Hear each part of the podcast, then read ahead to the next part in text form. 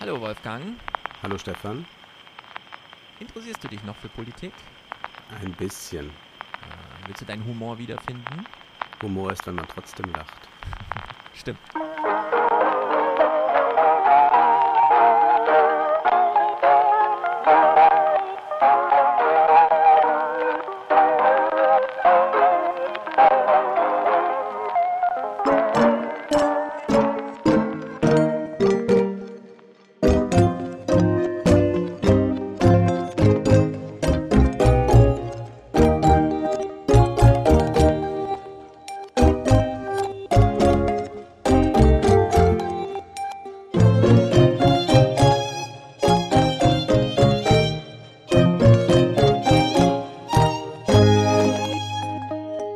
Das stimmt. Humor ist, wenn man trotzdem lacht und wir haben ja das letzte Mal schon gesagt, wir möchten uns über die CDU lustig machen und zack haben wir so ein Angebot bekommen, das uns heuristisch dann doch einiges darlegt.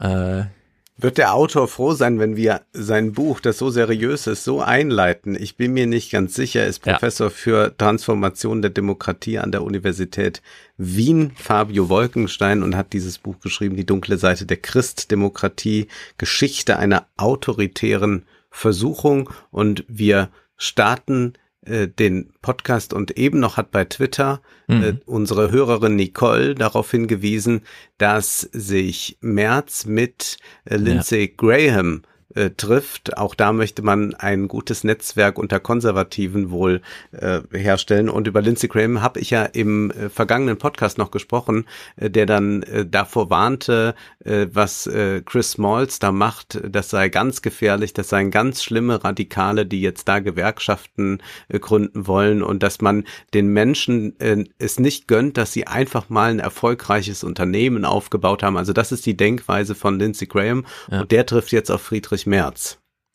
Genau, Lindsey Graham kennen wir ja als erbitterten, erbosten Kämpfer gegen Donald Trump, bis er plötzlich Präsident ist und dann ein Speichellecker und Arschkriecher, man kann es nicht anders sagen, sondersgleichen. Ja. Also solche 180 Grad Wenden, ähm, es, es, es sind unglaublich Biografien, bei Merz ja auch, die dann bei solchen Treffen aufeinandertreffen. Und wir wissen, da findet auch immer so Entourage-Begegnung statt. Also da wird irgendwie genetzwerkt und so. Ja, genau. Es ist auf der einen Seite so düster und auf der anderen Seite bietet sich wirklich an mit einer eigenen Fragestellung. Deswegen ja, wir wollen den ähm, Fabio, äh, wie heißt er mit dem Nachnamen? Wolkenstein. Ich, Wolkenstein. Ich gehe ja die Autoren immer so ein bisschen drüber hinweg. Also Fabio Wolkenstein wollen wir natürlich nicht hier ähm, ein Anliegen, ein Ziel, eine Methodik des Buchs unterstellen, die nicht drinsteckt. Aber da wir oder ich äh, so eine Fragestellung habe, können wir uns lustig machen über die CDU. Ja, können wir. Und dieses Buch bietet Material, auch wenn es das vielleicht nicht wollte.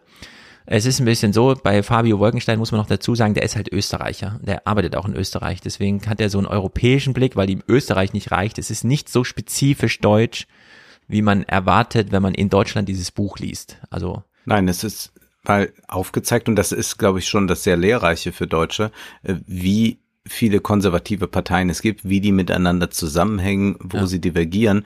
Denn wir haben ja einen ohnehin unglaublich auf die Bundespolitik ausgerichteten Blick. EU interessiert uns immer nur so am Rande. Wenn, dann gucken wir lieber nach Amerika. Und ja. hier erfahren wir aber dann einfach mal, welche Linien es da gibt in der österreichischen äh, konservativen Politik in Italien auch, äh, da liest man ja so ganz wenig drüber. Man hat dann immer diese Berlusconi-Ära mitbekommen, aber was war eigentlich davor? Oder äh, das ist dann vielleicht besonders wichtig, dass hier nochmal einiges zu Orban zu lesen ist.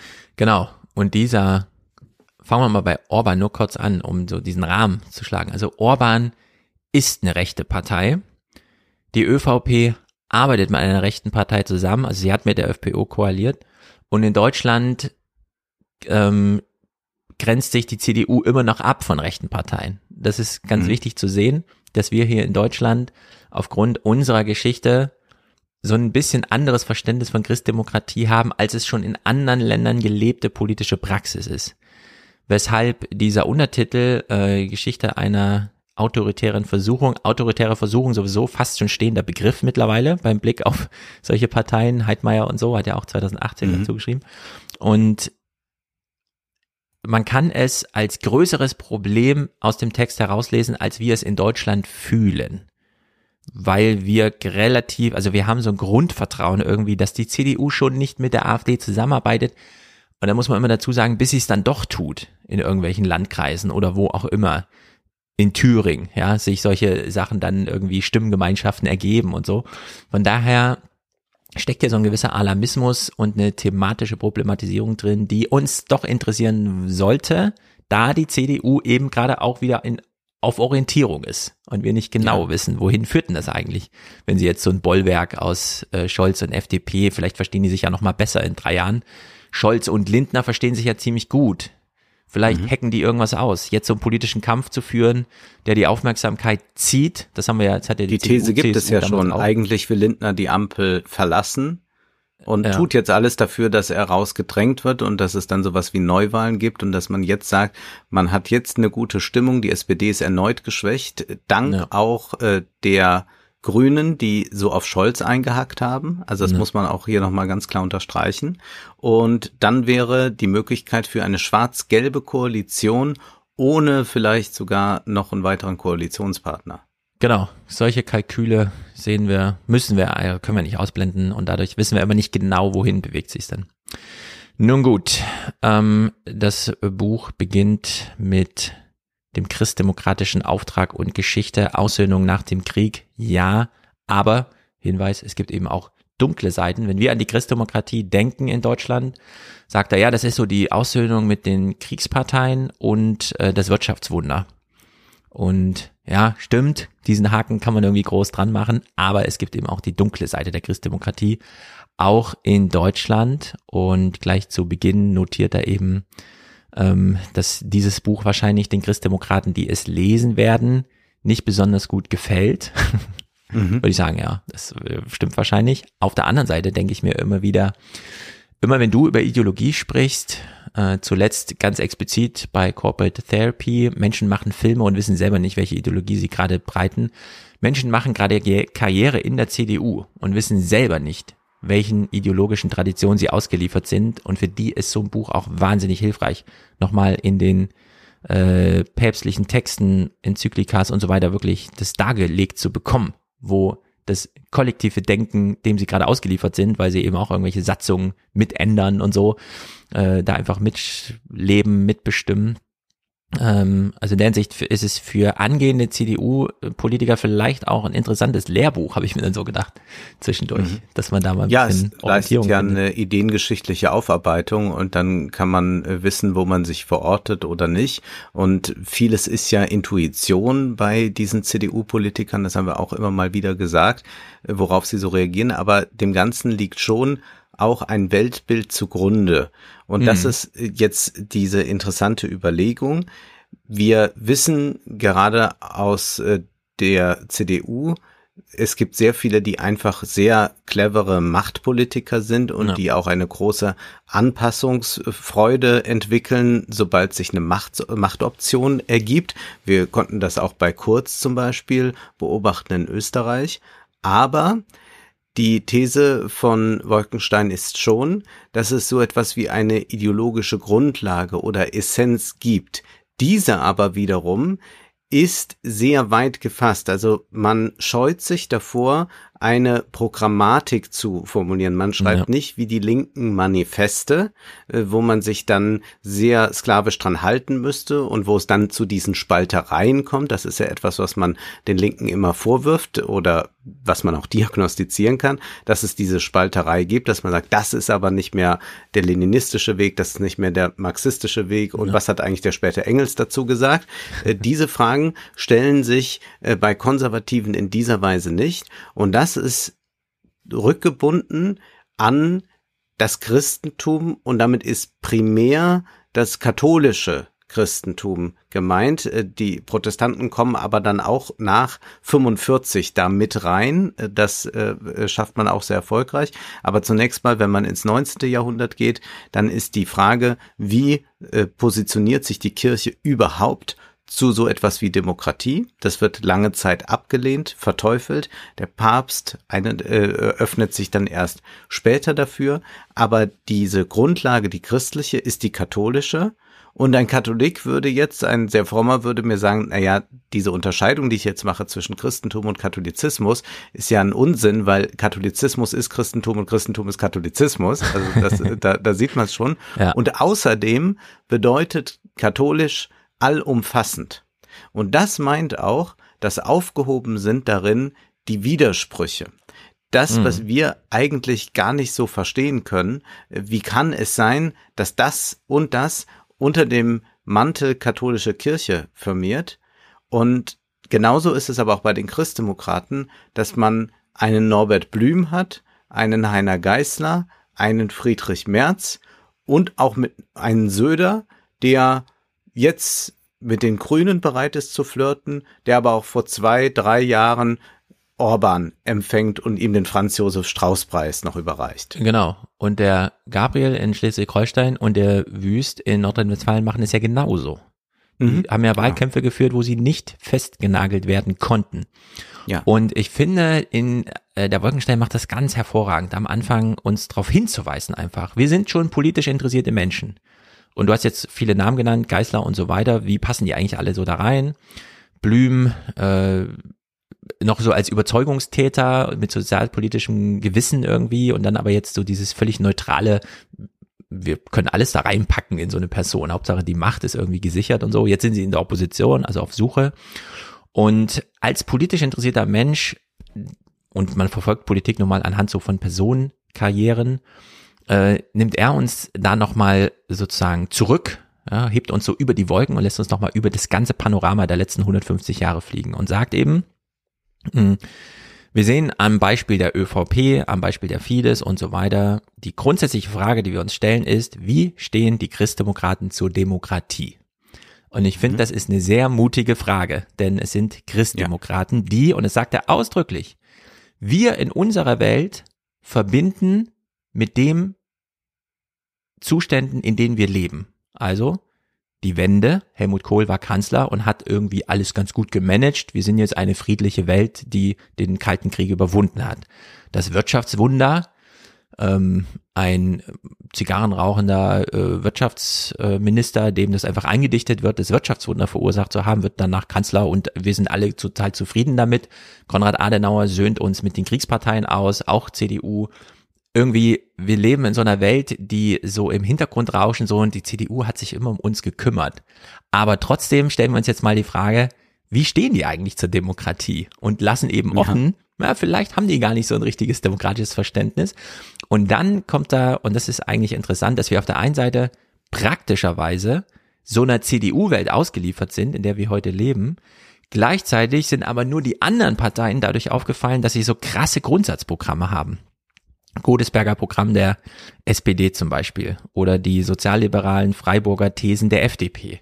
Und sowas finden wir bei der CDU eben ausdrücklich nicht, sondern ähm, er schreibt dann, man tut der Christdemokratie nicht ganz unrecht, wenn man ihr den programmatischen Charakter abspricht. Und dann schreibt er nochmal, pragmatisches, also was die CDU hat, ist ein pragmatisches und integratives Politikverständnis, das sich auf der Grundlage allgemeiner normativer Grundsätze rechtfertigen lässt, aber kaum in ein herkömmliches konzeptionelles Korsett zu zwängen ist.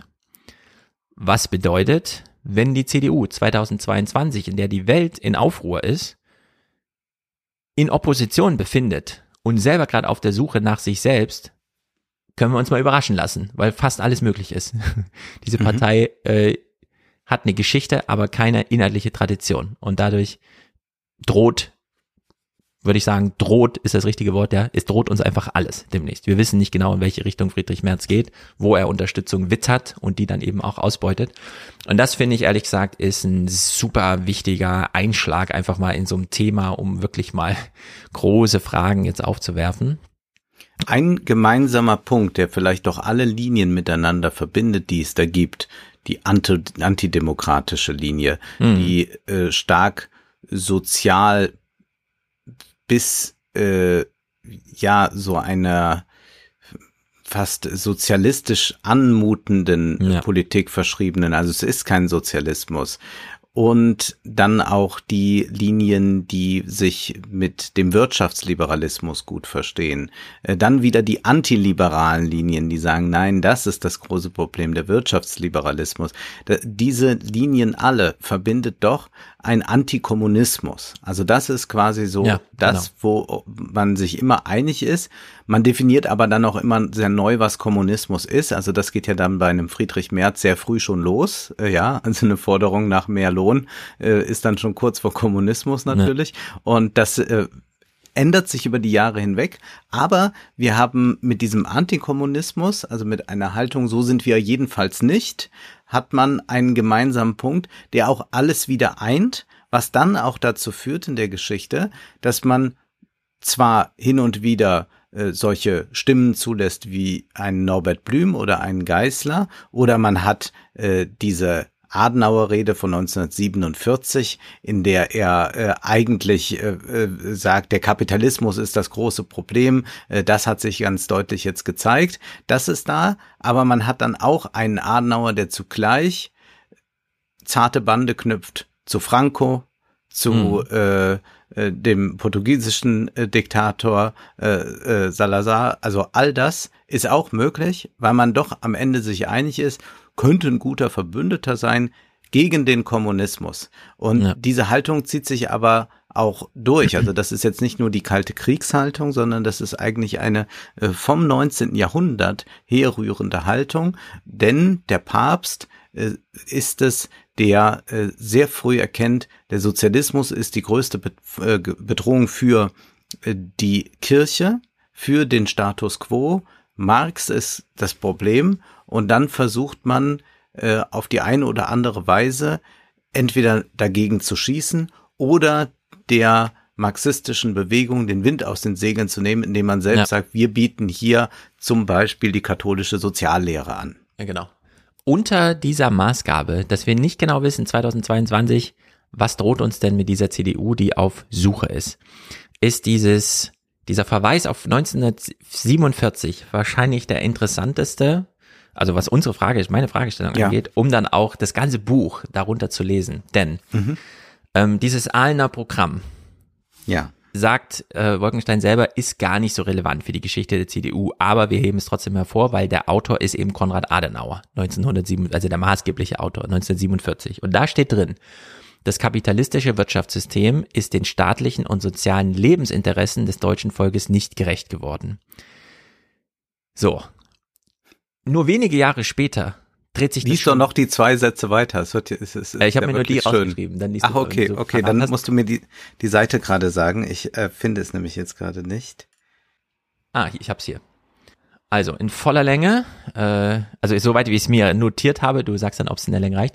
Das kapitalistische Wirtschaftssystem ist den staatlichen und sozialen Lebensinteressen des deutschen Volkes nicht gerecht geworden nach dem furchtbaren politischen, wirtschaftlichen und sozialen Zusammenbruch als Folge einer verbrecherischen Machtpolitik kann nur eine Neuordnung von Grund aus erfolgen. Inhalt und Ziel dieser sozialen und wirtschaftlichen Neuordnung kann nicht mehr das kapitalistische Gewinn- und Machtstreben, sondern nur das Wohlergehen unseres Volkes sein. Adenauer sagt Adenauer sagt das 1947. Kurze Zeit später ist es aber plötzlich ähm, also wir müssen nochmal genau fassen. 1947, Deutschland ist noch nicht gegründet, aber der Krieg ist seit drei Jahren vorbei. Man ist genau dazwischen und kommt plötzlich Jahren, ja. mit so einer sozialistischen Idee um die Ecke, irgendwie der Kapitalismus und so weiter hat irgendwie nicht weitergetragen. Und dann, nur wenige Jahre später, steht Adenauer da und unterstellt plötzlich den Marxisten, weil sie nämlich so eine materialistische Weltauffassung haben, dass sie eigentlich schuld sind an den Möglichkeiten, die Hitler dann genutzt hat, weil er auf ein Volk traf, das für diese materialistischen Vorstellungen irgendwie empfänglich war. So, wir haben also innerhalb weniger Jahre, als alle auf der Suche sind, was machen wir mit dieser Partei, mit dem Land und so weiter, gibt's hier überhaupt eine Neugründung und so, während alles in Gründung ist, sind es hier inhaltlich 180 Grad äh, Hasenläufe über so ein Feld, man wird irgendwie gejagt von so einer Idee, man will zurück zur Macht, aber wie eigentlich? Und man weiß gar nicht, gegen was man sich wendet und für was man sich ausspricht. Und man kreuz und quer gibt man allen die Schuld, außer sich selber. Mit dem besonderen Verweis auf, äh, und das ist dann auch wieder Adenauer, dass plötzlich der Wert, der individuelle Menschenwert, der Mensch selbst erstmal als Individuum erfunden wird und an ihn so eine Würde geknüpft wird. Das allerdings ist dann auch nicht wieder eine Idee gewesen, die irgendwie aus der CDU wir haben so eine Erfahrung gemacht mit dem Holocaust und so weiter, wir müssen jetzt mal den Menschen einen Wert geben, sondern nein, man bedient sich da einfach bei dem, was man vorfindet. Man findet einen Marxismus vor, man findet eine katholische Soziallehre vor, man findet irgendwelche Enzyklika-Texte vor und dann ist mal der eine schuld und dann ist mal der andere schuld und Hauptsache man findet irgendwie zurück zur Macht und wir wissen ja, ja, Adenauer hat dann als erster Kanzler ziemlich lange regiert. Ja. Also äh, es, es droht sozusagen alles in orientierungslosen Zeiten.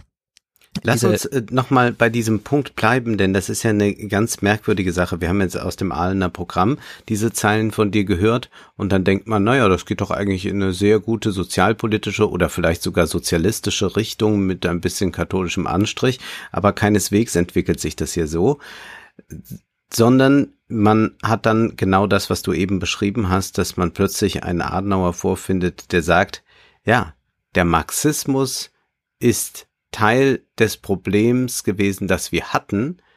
Und zwar basiert sowohl der Nationalsozialismus als auch der Marxismus auf einer materialistischen Weltanschauung. Ja. Und diese materialistische Weltanschauung hat uns ins Verderben geführt.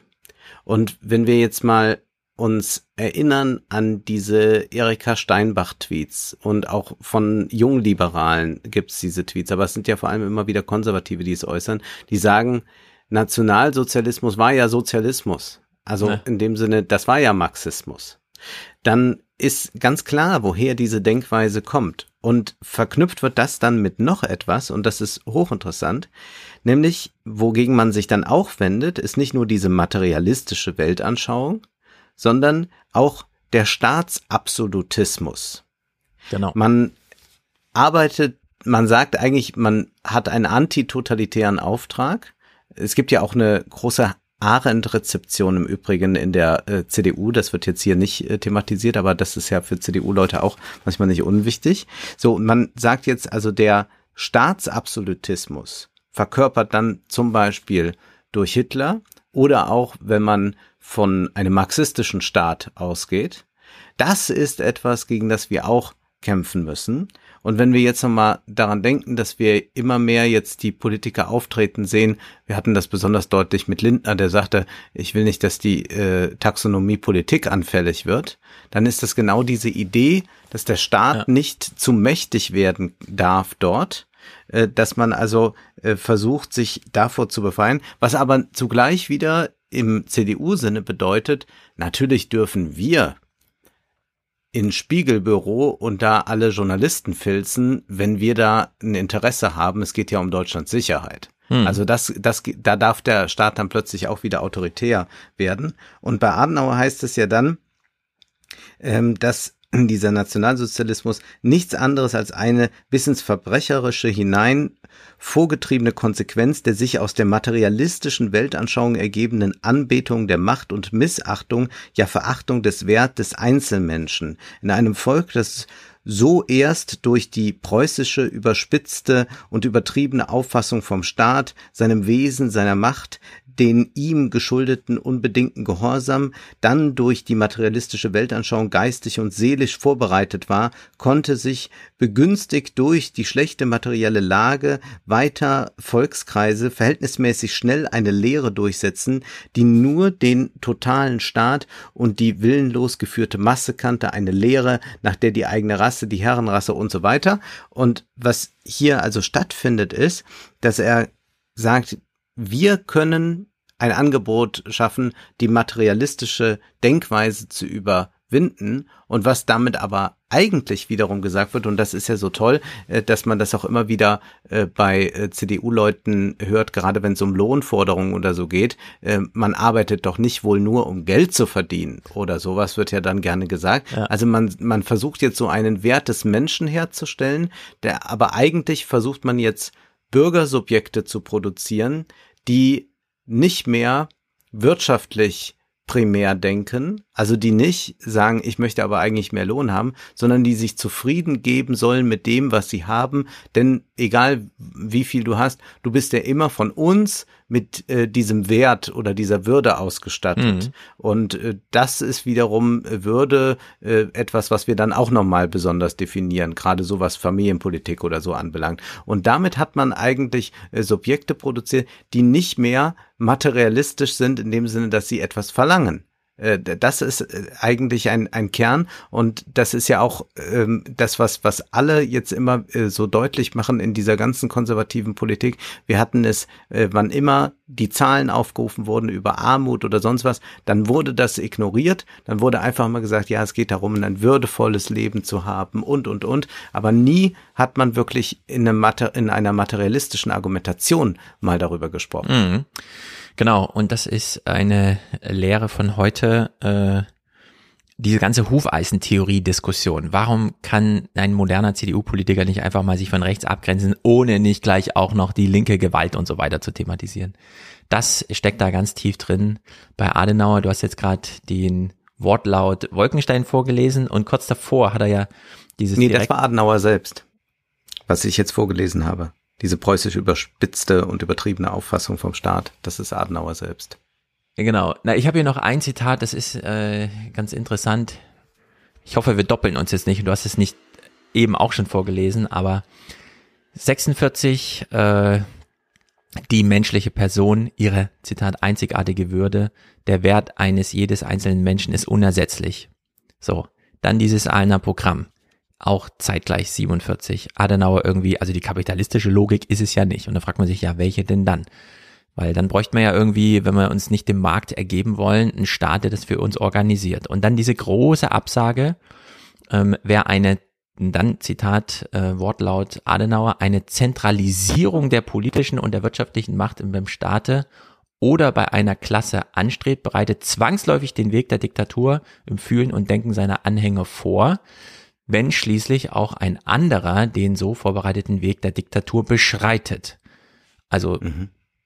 es gibt Wegbereiter für Hitler und die kann man durchaus dann auch im marxistischen Lager finden, unterstellt hier. Dass diese, und das ist jetzt wieder Wortlaut Adenauer, dass diese Entwicklung zwangsläufig ist, zeigt die Geschichte solcher Staaten, in denen Karl Marx der Messias und seine Lehre das Evangelium ist. Und dann schreibt ähm, Wolkenstein hinten dran eben, das, was du eben gesagt hast, die gleiche staatsabsolutistische Logik, so Adenauer weiter, liege auch dem Nationalsozialismus zugrunde. Also diese Hufeisentheorie ist da ganz fest verankert. Die CDU hat uns von der staatsabsolutistischen Logik von rechts und links befreit und wir dürfen nicht einfach nur Hitler sehen, sondern wir müssen auch die marxistischen Grundlagen in der nationalsozialistischen, in Anführungszeichen, eben äh, Politik sehen. Und davon haben, kamen die nie wieder weg. So, ja. Also es ist nee. einfach, von Anfang an steckt das so drin und deswegen bis und Würde heute. des Menschen meint aber nicht eine finanzielle Würde, äh, genau. die darin auch besteht, dass man sagt, gut, es muss äh, Wohnraum genug für alle da sein oder sowas, äh, dass man äh, günstige Mieten hat, äh, dass man äh, Erbschaften besteuert oder sowas. Das liegt alles da nicht drin, denn Würde meint, dass man nicht in einen Totalitarismus verfällt, und Würde meint aber auch, dass, und das ist auch eine Linie, die hier immer wieder aufgezeichnet wird, dass die Demokratie halt so eine Sache ist, wir können da alle wählen und sind damit gleichberechtigt, aber eigentlich sollen wir auch schon eine gewisse ständische Ordnung akzeptieren. Ja. Wenn du äh, als äh, Krankenpfleger wenig Geld hast, dann solltest du aber nicht jetzt aufbegehren, denn dann denkst du materialistisch, sondern du solltest eher deinen Platz in der Gesellschaft finden und dich auch damit froh mhm. begnügen. Mhm. Und wir sagen dir auch, dass das ganz würdevoll ist, so wie du bist. Ja. Genau. Und das ist die Frage, die ihn beschäftigt und wo er uns diese super Heuristik mit den ganzen Kirchentexten bietet. Denn ausgehend mal von 2015, was ja in Deutschland ein sehr aufregendes Jahr war, also die CDU regiert, und man weiß nicht so genau, hm, Menschenwürde für Flüchtlinge, muss das sein? Wer kommt denn auf so eine Idee? Reicht es nicht erstmal mhm. Menschenwürde für den deutschen Staatsbürger und so? Und plötzlich steht Merkel dem Papst näher als der CSU-Chef. Und das ist natürlich, ja, wenn man so drüber nachdenkt, das ist schon irre irgendwie. Ja. Weil eigentlich ist ja die CSU die wirklich dann katholisch-christlich-soziale Union, die eben, naja, ähm, dafür, dass CSU-Menschen direkt nach dem Krieg damals uns von Preußen säubern wollten und schon Listen mit 400.000 Namen hatten, von denen sie irgendwie dachten, die sollen mal raus, ist dieses, ja, plötzlich ist es die Merkel, die dem Papst näher steht. Das ist schon bemerkenswert. Also welches Verhältnis hat eigentlich jetzt die Kirche, also der religiöse, organisierte, institutionelle Katholizismus und eben die organisierte Politik? Es gab und, ja einmal noch mal so eine ganz starke Verbindung äh, zwischen der CSU und dem Vatikan durch Papst Benedikt, weil Papst Benedikt, also Ratzinger, jemand war, der in den 50er Jahren sich schon stark in diesen Unionskreisen bewegt hat, der ja auch in Bonn war, der dann äh, nach Bayern gegangen ist und der immer diese äh, nach München gegangen ist und dort immer diese Verbindung gepflegt hat. Und die wurde ja dann auch aufrechterhalten, als er dann Papst wurde und dann gab es diese entsprechenden Besuche. Und da hat man es nochmal geschafft, das so zu verbinden und auch der ähm, Papst sagt ja auch in seinen Memoiren, dass für ihn die CDU äh, in den 50er Jahren äh, ein wichtiges Bollwerk gegen den Kommunismus gewesen sei. Also der hat genau diese Logik, die jetzt hier von Adenauer ausgebreitet wurde, hat er eigentlich äh, total internalisiert gehabt und für ihn war das also die logische Konsequenz nur, dass man dann auf Seiten der CDU steht, wenn man Kirchenmann ist. Und das hat sich jetzt aber mit äh, Papst Franziskus gewandelt, weil der natürlich hin und wieder äh, Äußerungen zum Thema Flüchtlinge oder zum Thema Kapitalismus Ungleichheit macht, mit dem die CDU überhaupt nicht mehr klarkommt und mhm. äh, vor allem die CSU nicht mehr klarkommt, weshalb es da ja auch dann in den katholischen äh, politischen Kreisen in Deutschland dann solche äh, Leute gibt, die sagen ja, der eigentliche, für uns eigentliche Papst ist Papst Benedikt ja. äh, nach wie vor. Und das ist so ein Irrtum der Geschichte, dass das jetzt Franziskus geworden ist. Also die verstehen jetzt auch ihre Welt nicht mehr so ganz, weil diese alte Seilschaft, die immer bestanden hat, plötzlich zerschlagen wird äh, durch einen Papst, der äh, da überhaupt nicht viel drauf gibt, mhm. was äh, irgendwelche deutschen Unionspolitiker meinen und glauben. Ja, und das ist wirklich wahnsinnig interessant, welche Bögen dann geschlagen werden. Also du hast ja eben schon den Ständestaat äh, kurz umrissen. Mhm.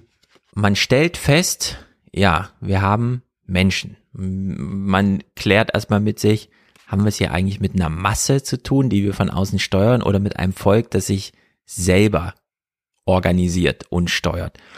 Ähm, ganz große Frage dann nach dem Zweiten Weltkrieg. Wie halten wir es eigentlich mit Bevölkerung? Liefern wir sie uns aus oder liefern sie wir umgedreht? Also lassen wir uns von ihnen wählen oder steuern wir sie in die Richtung, in die wir sie brauchen? Und diese große Absage, zum Beispiel in Österreich, der Vorläufer der ÖVP, die christliche Partei Österreichs, die einfach sagt, ja, Quatschbude, ne? Parlamente sind Quatschbuden, wie Karl Schmidt ja schon schreibt. Wir machen hier einen Ständestaat, den dann auch wirklich organisieren und dann wird so nachgetragen als Sinnhaftigkeit, ja, die äh, christdemokratischen Politikziele sind eben Integration, Klassenkompromiss und nicht Klassenkampf, Akkommodation, Pluralismus. Also ja, wir erkennen irgendwie an, es gibt viele und so weiter, aber wir halten uns da mal raus. Es gibt ja kein Parlament oder so, sondern wir organisieren sie in Stände und die sollen dann einfach einen Interessensausgleich aushandeln.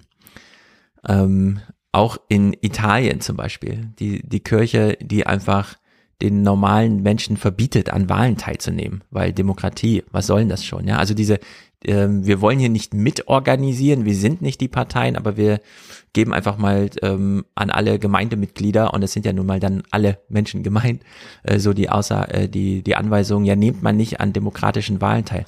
In Deutschland zum Beispiel, das ja. ist vielleicht für Politikwissenschaftler so eine These, die man echt nochmal also würde ich gerne noch mal mehr zu lesen.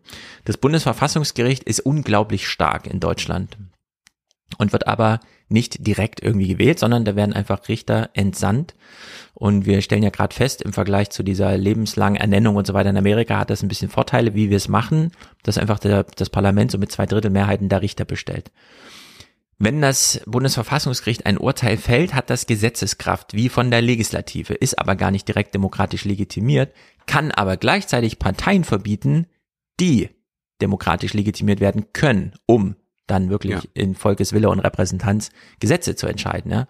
Und äh, diese Machtfülle, gleichzeitig diese riesige Anerkennung und auch diese feierliche Stimmung, die immer herrscht, wenn das Bundesverfassungsgericht Thema ist, während in Amerika dem ja wirklich gerade eine Legitimationskrise droht, dem äh, zentralen Gericht und in Deutschland eben gar nichts davon. Ja? Das ist schon bemerkenswert, äh, dass der Wolkenstein hier sagt, ja, das kommt auch aus dieser Tradition, total skeptisch der Demokratie gegenüber zu sein und dann lieber mhm. nochmal so ein Bollwerk in Karlsruhe zu platzieren, falls es doch irgendwie schief geht. Ja, ja wir das, sehen das ja bei der Geldpolitik, dass das immer dann über Karlsruhe versucht wird, dass man sagt, oh Gott, der demokratische Staat will da was mit Geld machen und will noch Schulden aufnehmen, dann müssen wir mal wieder in Karlsruhe einen Riegel vorschieben. Genau. Oder es und zumindest versuchen.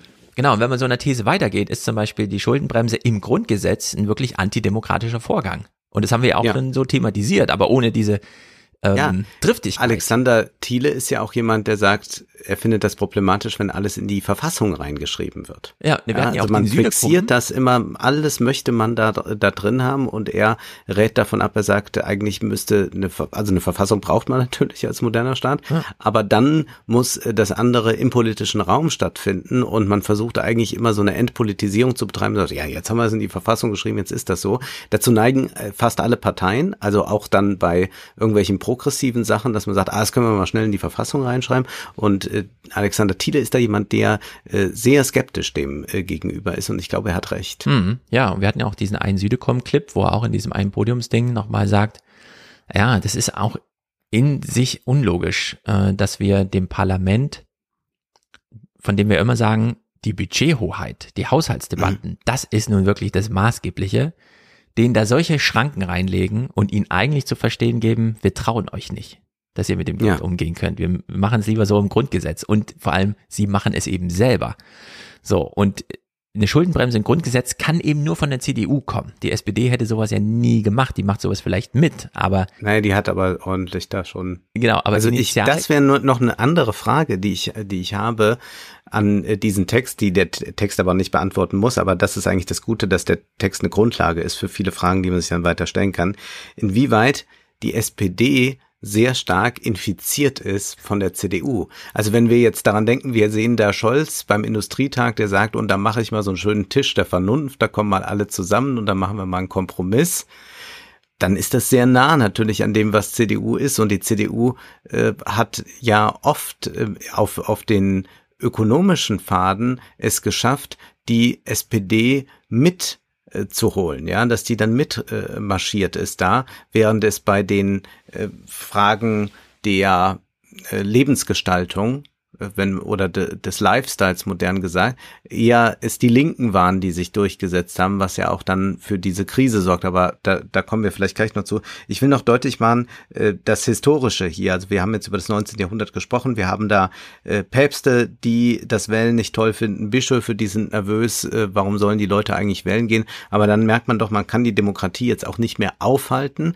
Also gründet man selbst Parteien, sagt, dann wäre es besser, es gibt christliche Parteien, äh, bevor sonst die äh, Kommunisten siegen oder so etwas. Mhm. Und dann gibt es in Deutschland ja die Zentrumspartei. Und um das jetzt mal zu verstehen, diese historische Herleitung, warum diese unglaubliche Pluralität äh, da vorherrscht in einer Unionspartei, kann man dann so ein Bismarck-Zitat hier heranführen, der sagt, es gibt nicht zwei Seelen in der Zentrumspartei, sondern sieben Geistesrichtungen, die in allen Farben des politischen Regenbogens schillern, von der äußersten Rechten bis zur radikalen Linken. Das ist wieder dieser katholische Ansatz, den man dann in die Partei hineinträgt. Wir versuchen jetzt alle unter einen Hut zu bekommen, damit es nicht ein Ausstreben ja. äh, gibt, nicht ein Bestreben gibt, dass man versucht, äh, irgendwas Radikales zu machen, dass man nicht eine Revolution hat, dass man keinen Umsturz hat. Und das geht auch wieder zurück auf das katholische Allumfassende, das ja auch Karl Schmidt, der wird ja hier auch äh, ein paar Mal äh, zitiert, äh, als das äh, genuin katholische ansieht, dass man diese Widersprüche vollkommen in sich vereinen kann und mhm. dass man weil man alles umfasst, damit aber auch immer auf der richtigen Seite steht. Also es ist auch immer alles richtig, weil ja alles beinhaltet ist. Das bedeutet aber auch, jeder, der nicht drin ist, äh, ist natürlich äh, ein Problem beziehungsweise äh, ist der Gegner. Und dann ist die andere historische Tradition, wir haben es jetzt schon angesprochen, die die äh, Papst Leo 13. aufmacht mit seiner Enzyklika Rerum Novarum. Das ist eine Enzyklika, die 1891 reagiert darauf, dass es da immer mehr marxistische Strömungen gibt, die Arbeiter aufbegehren, dass vielleicht doch eine Revolution droht. Und da versucht man jetzt äh, Folgendes. Da heißt es bei Wolkenstein, Rerum verteidigt zwar in antirevolutionärer Absicht das Eigentum als natürliches Recht, betont aber genauso, dass sein Gebrauch ethische Normen und Pflichten unterworfen sein sollte. Gleichzeitig wird dem Staat zugebilligt, rechtmäßig vom Vermögen der Untertanen einen übergroßen Anteil als Steuer einziehen zu dürfen, um die Handhabung des Eigentumsrechts ja. mit dem allgemeinen Wohl in Einklang zu bringen.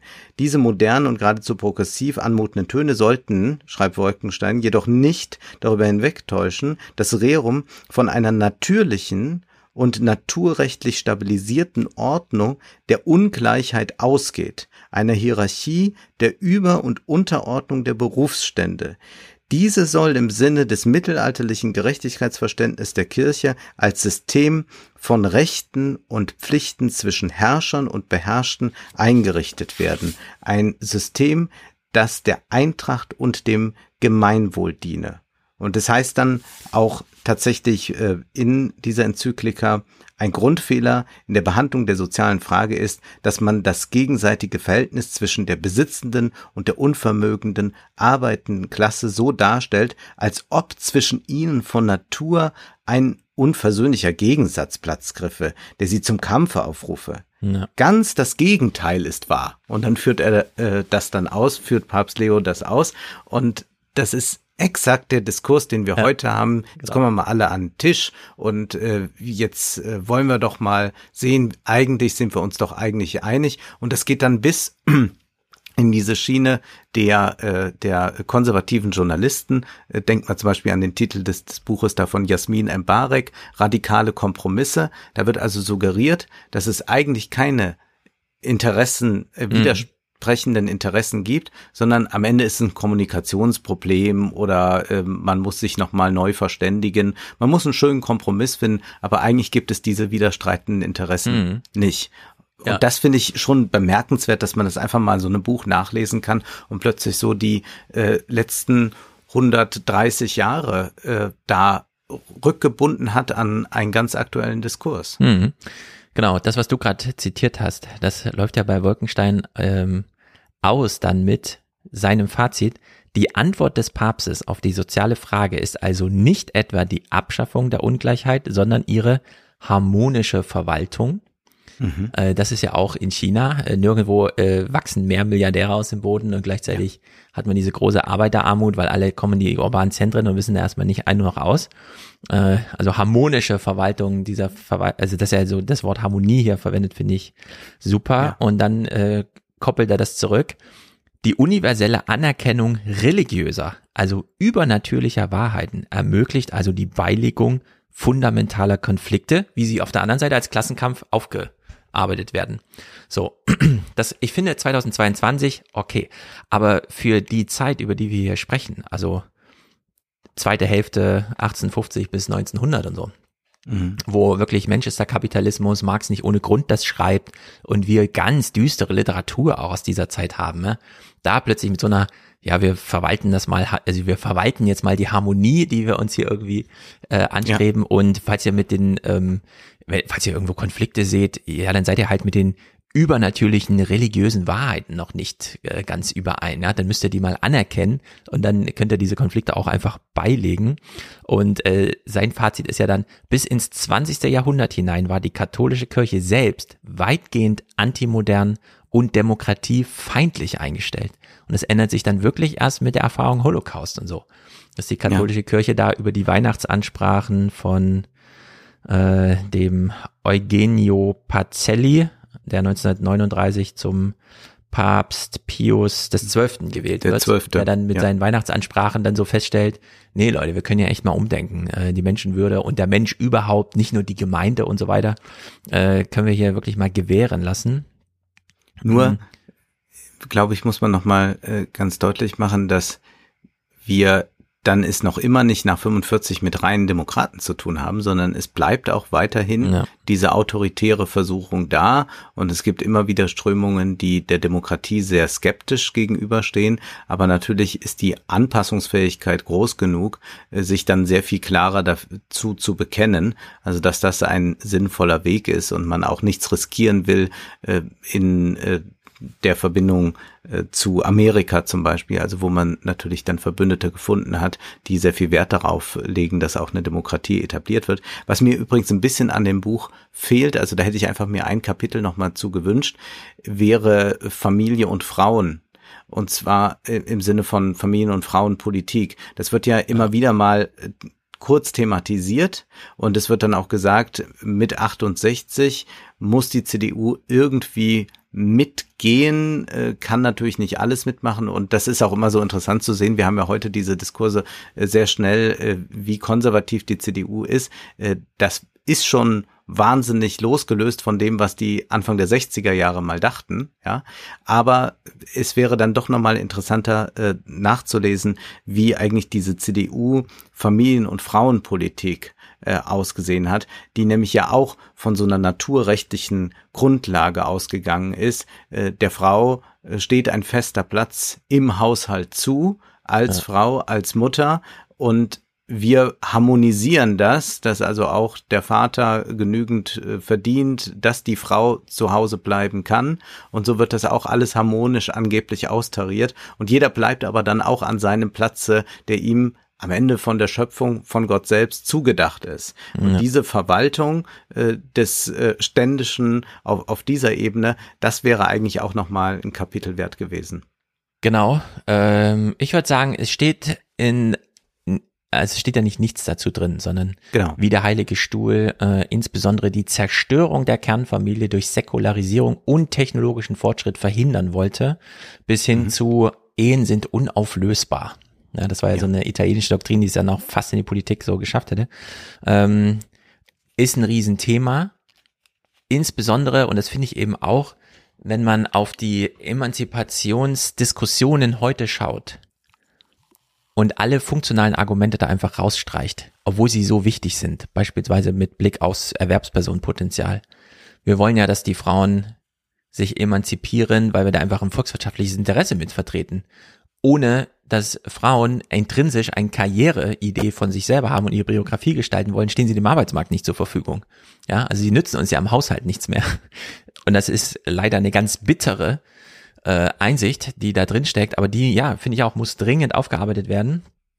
Und äh, da bietet er hier äh, zumindest die richtigen Stichworte und Jahreszahlen, wo man da mal nachschauen könnte, gerade von Italien ausgehend, wo er der Vatikan dann doch noch mal strenger in die Politik reinregierte als in Enorm. Deutschland, wo es eben die freien Ganz Vereine waren, aus denen dann Parteien entstanden und die Kirche sich da organisatorisch eigentlich zurückgehalten hat. Mm, in der Hinsicht ist es ja internationale Einschlag, den äh, Wolkenstein ja hat, sowieso super. Also Salazar, Portugal, ganz ohne demokratische Freiheiten, soziale Gerechtigkeit und gesellschaftliche Harmonie herstellen, steht einfach mal so im Text, ja, äh, ja. geht das. und ja. das war aber das Ziel. Also Salazar und dann eben auch, und das fand ich auch überraschend, vielleicht hatte ich da einen blinden Fleck oder so, er nennt nicht nur Oliveira Salazar für Portugal, sondern eben auch Engelbert Dollfuß für Österreich und schreibt dann, mhm. die beiden Diktatoren, also ich dachte ja, okay, Spanien, Portugal wusste ich, die haben bis die 70er Jahre in den Diktaturen gehabt, aber Österreich. Und dann diese beiden Diktaturen, also einschließlich Österreich, begriffen ihre neu geschaffenen Regime als katholische Regime, deren Organisation an die Prinzipien der christlichen Soziallehre angelehnt war. Die haben sich also explizit auf diese Enzyklika-Texte bezogen und haben da ihren inhaltlichen Gehalt rausgezogen. Und da stand eben einfach drinne, ach, Wahlen, muss das sein, Demokratie, was soll das eigentlich und so. Äh, den Mensch so, den gibt's ja gar nicht. Äh, wir fühlen uns äh, Gott verpflichtet und leiten da irgendwelche Lehren draus ab. Und dann eben auch das äh, Zitierte von eben, ja, dass man da einfach so eine andere Vorstellung, also wirklich eine grundsätzlich andere Vorstellung hat und das aber wirklich bis zum Zweiten Weltkrieg gezogen hat. Erst danach, sagt der Wolkenstein, haben diese Art der autoritären Experimente ihr wirkliches Ende gefunden. Also die CDU konnte ja. dann nicht einfach anschließen und also sagen. Hier haben sie ihr Ende gefunden, muss man dazu sagen. Ja. Denn Orban ist jemand, der offenbar ein bisschen diese Stimmt. Tradition kennt, auch wenn er eigentlich gar nicht aus einer solchen kommt. Also die Partei hat sich ja fast auch so ein bisschen Startup-mäßig eigentlich gegründet, könnte man fast sagen. Also es ist nicht so diese, diese lange Linie. Kraft eigentlich, die, ja. Genau, als liberale Kraft. Und dann hat er aber diesen Turn äh, gemacht hin äh, zum Konservatismus und dann zum Nationalismus und wo er auch dann deutlich äh, sagt, nein, Christdemokratie, das meint eigentlich illiberal äh, zu sein. Also es geht, äh, also die Christdemokratie kämpft in Orbans äh, Vision gegen den Liberalismus. Und das meint aber zugleich, der Wirtschaftsliberalismus bleibt, plus so einem äh, korrupten System, das man dann selbst um sich nochmal herricht, äh, aufbaut. Aber äh, der Liberalismus im Sinne von ähm, Rechte für Frauen, für äh, LGBT oder auch überhaupt eine moderne Lebensweise, das ist etwas, äh, wogegen gekämpft werden muss, weil das dann so etwas wieder wie eine marxistische Unterwanderung der Kernfamilie ist. Mhm. Ja, und wenn man sich hier nochmal die Dramatik anschaut, äh, also dieser Turn, dann einfach Zweiter Weltkrieg mhm. und so, Pacelli wird also 39 zum Papst gewählt, das heißt, Pius der Elfte ist noch vor Ausbruch des Zweiten Weltkriegs gestorben. Dennoch wird er hier von Wolkenstein nochmal als eigentlich ähm, jemand, äh, oder ich lese mal vor, wie es hier steht, ja, in den letzten Lebensjahren des erzkonservativen und ursprünglich profaschistischen Papst Pius XI. setzte im Vatikan nämlich ein vorsichtiges Umdenken ein, weg vom Faschismus und hin zur Affirmation universeller Menschenrechte. Wenn man das so liest und zeitlich einordnet, versteht man so ein bisschen, die brauchten einfach wirklich den Zivilisationsbruch in der echten Welt und die totale Zerstörung Europas, um hier von ihren Lehren mal abzurücken. Irgendwie. Ja. Und dann beginnt eben der nächste Papst mit diesen Weihnachtsansprachen und stellt dann irgendwie fest, ja, Masse und Volk predigt dann irgendwie dazu, ähm, erfindet plötzlich äh, das Individuum, redet so über die Würde des Einzelnen oder den Wert des Einzelnen und so weiter und so fort, ja, aber ähm, die Kirche als so maßgeblicher Ideentreiber und Ideengeschichtenschreiber für diesen christdemokratischen politischen Versuch, den wir da halt bis heute irgendwie wir jetzt belächeln wollen, aber unter dem wir halt auch, also der halt einfach handfest eingreift in das Schicksal der Welt. Ja, die brauchten einfach echten, richtigen Holocaust, um da mal Lehren draus zu ziehen. Und es ist schon erschreckend irgendwie, wenn man, wenn man diese Starrheit, diese innerliche Stringenz dann mal so dargeboten bekommt von so einem Politikwissenschaftler, der sich diese Sachlage einfach mal anschaut. Ja, das ist ja wirklich erstaunlich, dass man in den 30er Jahren dort äh, die Demokratie als etwas so äh, Furchtbares ansieht, auch weil man sich so sehr gegen eine materialistische Denkweise stellt, ja. dass man einfach äh, Realitäten ignoriert. Also du hast es ja eben auch gesagt mit äh, dem 19. Jahrhundert, mit der arbeitenden Klasse, wie es ihr ergangen ist, dass ja, man das einfach komplett ausblendet und sagt, wir harmonisieren da mal irgendwas, wo die wirklich verelenden ja. im äh, buchstäblichen Sinne. Und dass man dann hier äh, äh, eigentlich eine äh, Gesellschaft sich äh, heranzüchtet, die nur dann in, äh, zu befrieden ist mit, mit einer Ideologie, die sich nicht damit auseinandersetzen will, dass der Kapitalismus in seiner modernen industrialisierten Erscheinung natürlich das Zusammenleben grundlegend verändert. Ja. Also wenn Marx und Engels schreiben, alles Stehende und Ständische verdampft durch den Kapitalismus, dann ist das etwas, was die Katholiken ja hätten auch begreifen können und andere Schlüsse daraus ziehen, ja. aber sie blenden eigentlich dieses Ökonomische, solange es irgendwie geht, aus und basteln sich dann solch merkwürdigen Konstrukte, bis es irgendwann gar nicht mehr geht. Also das ist ja dann auch äh, genauso mit, mit 68 oder so passiert, dass die CDU an allem festhält und so muss eine Mutter sein, so ist eine deutsche Hausfrau, bis sich dann alles so aufgelöst hat und äh, der Arbeitsmarkt alles äh, zusammenbrechen würde, bis man sagt, ach so, ja gut, nee, Nee, also sie sollen auch schon arbeiten gehen und mhm. Kinderbetreuung ist eigentlich ganz sinnvoll. Ja, und jetzt sitzen wir hier so hier und haben uns ja auch schon die Frage gestellt, wo ist denn die Kirche? Was sagt sie denn zu Corona? Und sie sagt ja gar nichts. Ja, ja weil sie ja, ja wir Realität. hatten ja Franziskus, äh, den hatte ich ja damals vorgespielt, der dann nur so sagte wie, wir waren zu schnell, wir waren zu rastlos unterwegs in ja, dieser Welt. Genau. Ja, was soll das schon sein? Ja, und in Deutschland eben die Kirchen, die durften ja immer offen sein. Für die gab es ja keinen Lockdown. Es war ja grundgesetzlich vorgesehen, Kirchen sind offen. So, da kann man hingehen. Diese vor Ort, klar, mit Maske und dann Abstand und so weiter, aber anders als Schulen, Vereine und alles waren Kirchen immer offen. Also die haben einfach keinen Bezug zur Realität, weil sie in so einer eigenen Realität leben. Bis heute, ja.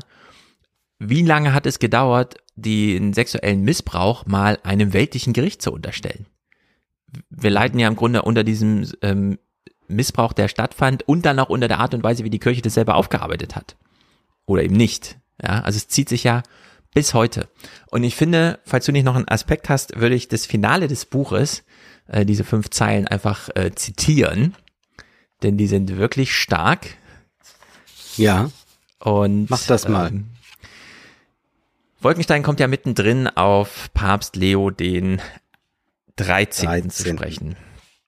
Und der mit seiner ähm, Enzyklika Novarum, also den unbestritten wichtigsten Text oder das unbestritten wichtigste Dokument der Frühphase der katholischen Soziallehre und schlussfolgert dann hier. Ähm, die katholische politische Theorie für die Moderne, die entworfen wurde von Papst Leo dem 13., deren Inhalt ausschließlich aus vormodernen Quellen abgeleitet wurde, zurückgehend bis Thomas von Aquin. Jetzt kann man sagen, ja gut, er war aber auch ziemlich moderne Thomas von Aquin, aber ihm war ja im Grunde auch nur dran gelegen, rückblickend, was haben eigentlich die Griechen und so weiter gemacht. Also immer nur Blicke zurück. Ja, und bei Thomas ist ja dieser naturrechtliche Gedanke ganz, ganz entscheidend. Ja. Und da kann man das alles wieder gut rückbinden. Ich will nur noch eins einwerfen, mhm. bevor wir das vergessen. Als Papst Benedikt im Bundestag gesprochen hat, war sein ja. Thema Naturrecht. und er hat das aber verknüpft mit Schöpfung und Naturschutz. Und äh, was er natürlich auch damit sagen wollte, war, naja, jeder hat schon seinen Platz, zum Beispiel auch was Familie anbelangt, was sexuelle Neigung anbelangen muss, ja. was man zu sein hat und was man nicht sein sollte. Also es ist äh, ganz interessant, wie stark das vertreten ist. Und natürlich ist äh, Benedikt äh, großer Thomas-Exeget. Mhm. So, und dann kommt Wolkenstein zum Schluss. Pipapo und wir lesen das Ende. Zum anderen sollte man sich ein für alle Mal von der Prämisse verabschieden, die Christ christdemokratische Politik der Gegenwart und Zukunft müsse unbedingt von der Vergangenheit inspiriert sein. Das heißt freilich nicht, dass die Geschichte der Christdemokratie keine Bedeutung für ihre Gegenwart hätte. Aber vielleicht sollte es die Christdemokratie tatsächlich wagen, an der Spitze des Fortschritts zu marschieren, das ist Zitat Strauß, statt nach Ideen aus früheren Jahrhunderten zu kramen, dass die Schlusspointe damit dem überzeugend, äh, dem überzeugten konservativen Franz Josef Strauß gehört, darf als gewollte Ironie aufgefasst werden. Und das finde ich sehr gut. Denn er, manchmal schreibt man ja Bücher, um auf ein Problem aufmerksam zu machen. Mhm. Und dann stellt man mittendrin fest, ja, aber es gibt ja gar keine Lösung. Wir können ja wirklich einfach nur das Problem mal verstehen, aber wie lösen wir jetzt, was weiß ich, demografischer Wandel oder das mit dem Klima und so weiter? Ja, was sind denn die Lösungen? Einfach immer nur mehr Aufmerksamkeit drauf zu legen, macht ja den Leuten nur schlechte Laune. Wir wissen ja von Lenin, eine Revolution findet statt, wenn die Leute eine bessere Alternative, für die sie kämpfen können, haben und nicht und so weiter dagegen.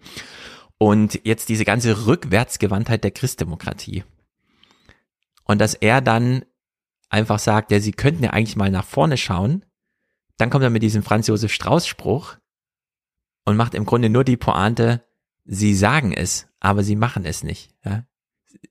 Die Semantik ist da, aber die Struktur eben nicht. Und dazwischen mhm. liegt so eine große Lücke, dass wir die einfach nur nochmal als Problem markieren können und Schluss. Denn was haben wir gerade von der CDU? Und das ist jetzt eben, wir müssen den Humor jetzt einfach aufnehmen. Die CDU versucht gerade Zukunft zu gestalten mit Friedrich Merz den alle nur gewählt haben, weil er vor 20 Jahren, als alles noch in Ordnung war, das Gesicht im Fernsehen war und man dachte, dann fühlt sich so an, wie wenn Thomas Gottschalk nochmal Wetten das macht. Dann fühle ich mich wie vor 20 Jahren, als alles noch in Ordnung war. Ja, das ist der Modus habe ich auch jetzt gerade sofort gedacht, sofort, als du März sagtest und sagtest von vor 20 Jahren, das ist ja, genau. der Programmdirektor, der sagt, wir müssen mal noch mal irgendwie so einen Samstagabend machen, Gottschalk. Das ja, wär's. Ganz genau. Und in der Hinsicht, wir sind leider alle nicht mehr bibelfest, weil wir zu modern sind. Die Bibel ist für uns eine Literatur, die man auch einfach ignorieren kann. Wenn wir bibelfest wären, könnten wir der CDU sie gerade um die Ohren hauen. Und sie damit ja, in ihrem namentlichen Kern, in ihrem Markenkern, von dem wir jetzt gehört haben, sie hat darüber hinaus kein Programm. Ja, könnten wir sie jetzt da ärgern. Leider sind wir alle nicht bibelfest und sind ja, zu dieser Pointe, die dann da möglich wäre, zu den vielen Pointen nicht in der Lage, aber so Norbert Röttgen im Fernsehen zu sehen, ja wie er einfach jetzt über Russland, und das ist aber wirklich der Böse und der Putin und einen Waffenstillstand dürfen wir niemals machen, weil dann würden ja nur Putin so eine Ruhephase ausnutzen, um uns dann wieder und so. Ja, solche Verdrehung. Eigentlich müssten wir da, so, müsste man so richtig reinspringen können und naja. Genau, da müsste man sofort mit der Bergpredigt reinspringen und da müsste man mal überlegen, was das eigentlich bedeutet. Und das sollten wir nochmal hier ganz deutlich machen. Ich bin ja, äh, wie man weiß, ausgetreten äh, aus äh, äh, Gründen aus der, aus der evangelischen Kirche, aber äh, ich habe mich ja nicht abgewandt vom Christentum und würde das hier nochmal ganz deutlich machen wollen. Äh, Christdemokratie meint natürlich nicht, dass die Politik mit der Bibel machen, sondern das ist sehr, sehr losgelöst davon, sondern man bezieht sich auf die Institutionen, vor allem auf die katholische Kirche. Man kann die evangelische Kirche im Übrigen ganz gut auch ins Boot holen. Es gibt ja auch einige große ähm, CDU-Unionsleute, die evangelisch sind, zum Beispiel eine ehemalige Bundeskanzlerin.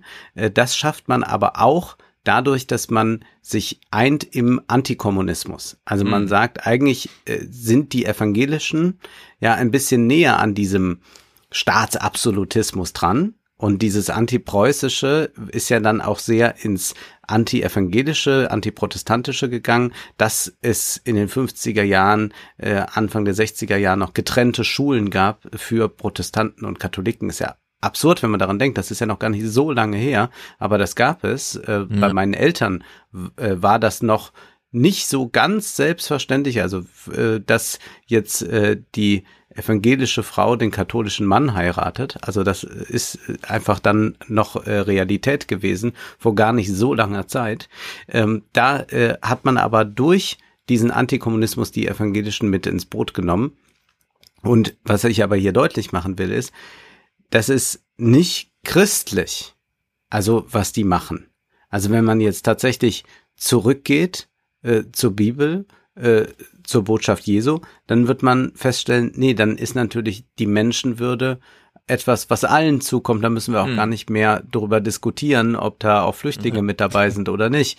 Und äh, das würde einen anderen Blick auf Kriege natürlich einem ermöglichen und würde einem auch einen anderen Blick im Zusammenleben ermöglichen. Und es gibt ja auch andere politische Strömungen des Christentums, die in Deutschland aber äh, nie so richtig Fuß gefasst haben, also nur so in den intellektuellen Kreisen dann rezipiert wurden. Zum Beispiel die Befreiungstheologie, die in lateinamerikanischen Ländern sehr stark war, gegen die sich ja auch ein Franziskus, bevor er Papst war, mhm. immer wieder gewandt hat. Aber da steckt quasi ein progressiver Kern im Christentum und den äh, würde es zu beleben äh, gelten. Aber das sollte man nicht von der CDU erwarten. Also die macht das keinesfalls, sondern man müsste da äh, jetzt äh, sie mit den eigenen Waffen schlagen und sich eigentlich das drauf schaffen, um dann in der Talkshow einem Norbert Röttgen oder wem auch immer entgegnen zu können und zu sagen, das ist jetzt eigentlich hier eine christliche Politik. Mhm. Und diese christliche Politik ist dann auch allumfassend. Also die meint dann nicht,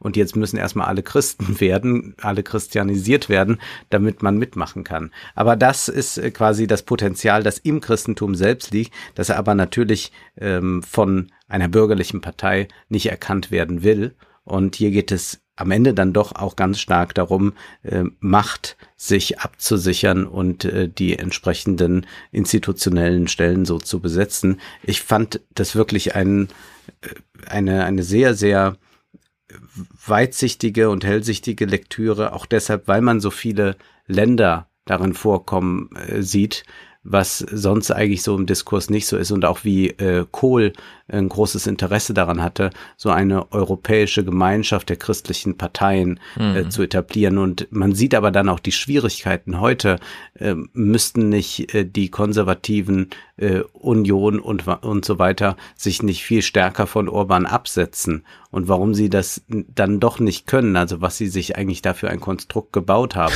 Das ist äh, schon ja. toll nachzulesen, also was da auch so in den 70er, 80er, 90er Jahren auf europäischer Ebene passiert und welche Seilschaften da entstehen und wo man dann sagt, naja, der Berlusconi, das ist eigentlich äh, das Gegenteil von dem, was wir wollen, aber so ganz ohne geht's vielleicht auch nicht. Mhm. Ja, und passend dazu äh, weil wir uns ja drüber lustig machen wollen, ist jetzt Boris Johnson tatsächlich zurückgetreten. Zumindest hat er gesagt. Tatsächlich, er jetzt macht, wo wir da sprechen. Er macht seinen Weg frei. Passt ja irgendwie zum Tage, wo wir dieses Buch besprechen. Auch wenn jetzt England nochmal Kommt nur ganz am Humor Rande mitbringt.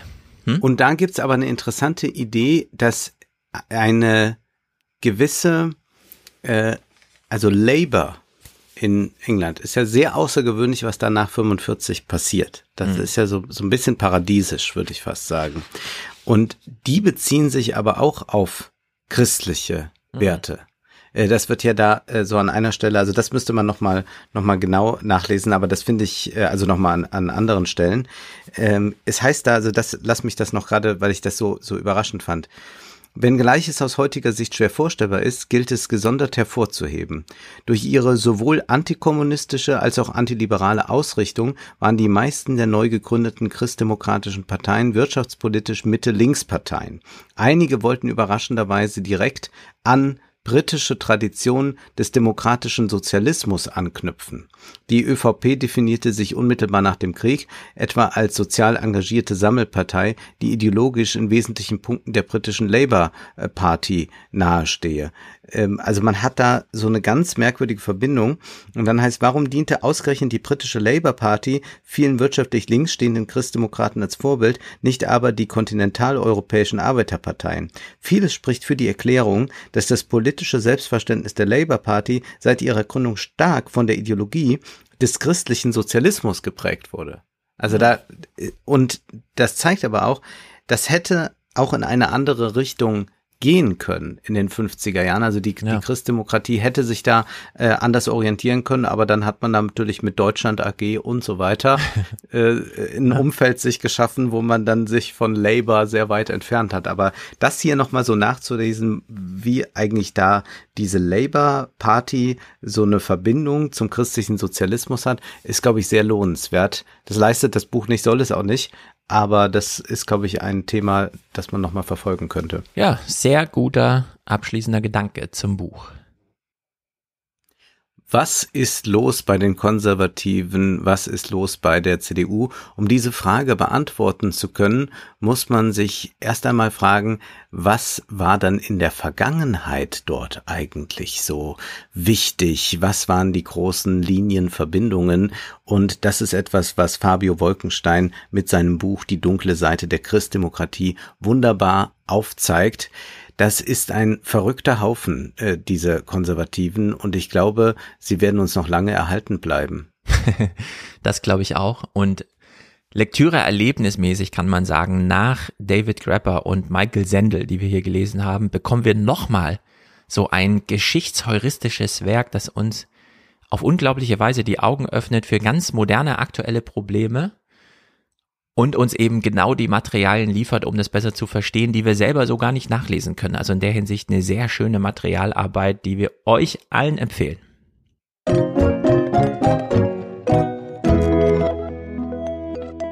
Stefan, wie viele Apps hast du auf deinem Handy, um dir Essen liefern zu lassen oder dich über Essen zu informieren oder Restaurants zu buchen, was auch immer? Also, ich habe ich kriege häufig Mails von Uber, weil ich mir die Uber-App mal installiert habe, aber nie gebraucht habe, noch nie benutzt, dass mir Uber Essen liefert. Finde ich ganz merkwürdig, habe ich nicht verstanden. Ich habe nicht als App, aber als Shortcut Chefkoch, die Rezepte-Sammlung, in der ja alle so ein mhm. bisschen kollaboriert zusammentragen. Ich habe einen Kalorienzähler, von dem ich weiß, dass er sehr gut funktioniert. Ich scanne also irgendwas ab, um mich mal kurz zu, also ich mache für kein Kalorientagebuch, aber ich weiß, ich kann bei jedem Nahrungsmittel, das ich finde, mal kurz abscannen, wie ist es zusammengesetzt und so weiter.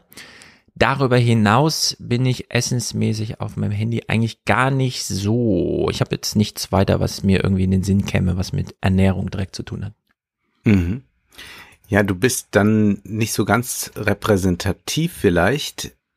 Tatsächlich hast du jetzt schon Uber erwähnt und es gibt ja äh, das äh, Tochterunternehmen Uber Eats und das ist sehr beliebt. Und zwar ist das, äh, wenn man die Quartale 22, 21 äh, vergleicht, das erste Quartal und das, das vierte Quartal äh, von, äh, das erste Quartal von 22, das vierte Quartal von mhm.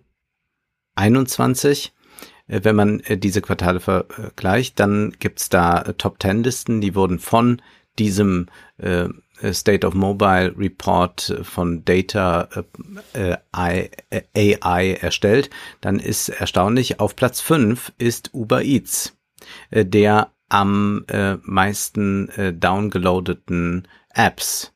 Äh, auf Platz 1 Edeka Genuss, äh, dann Too Good To Go, das ist eine App, die äh, versucht, Essen zu sammeln, das äh, man dann günstig kaufen kann, das ähm, nicht gebraucht wurde oder wiederverwertet ist, also dass das so ein bisschen so einen Recycling-Gedanken hat. Platz drei die Pam-App. Weißt du, was das ist? Nee. Das ist die App von Pamela Reif, dieser Influencerin. Die ist, äh, das ist ja so Deutschlands bekannteste Fitness-Influencerin, die im Übrigen aber auch 37 Millionen Follower in China hat. Und die hat eine eigene App entwickelt. Sie hat in einem Podcast mal gesagt, ich glaube, diese Entwicklung der App hat fast eine Million gekostet. Hm. Und man denkt sich, was, eine Influencerin gibt eine Million aus, um eine App zu entwickeln? Offenbar mit Erfolg auf Platz drei. Und dann sind einige Sachen, die ich nicht so kenne, aber natürlich auch Rewe ist darunter, HelloFresh, Flink. Und das ist das äh, Entscheidende vielleicht erstmal an diesem äh, Report. Es gibt natürlich einen großen Boom und jetzt hatten wir äh, diese Lockdown-Phase und klar, dann haben viele Leute sich irgendwas kommen lassen.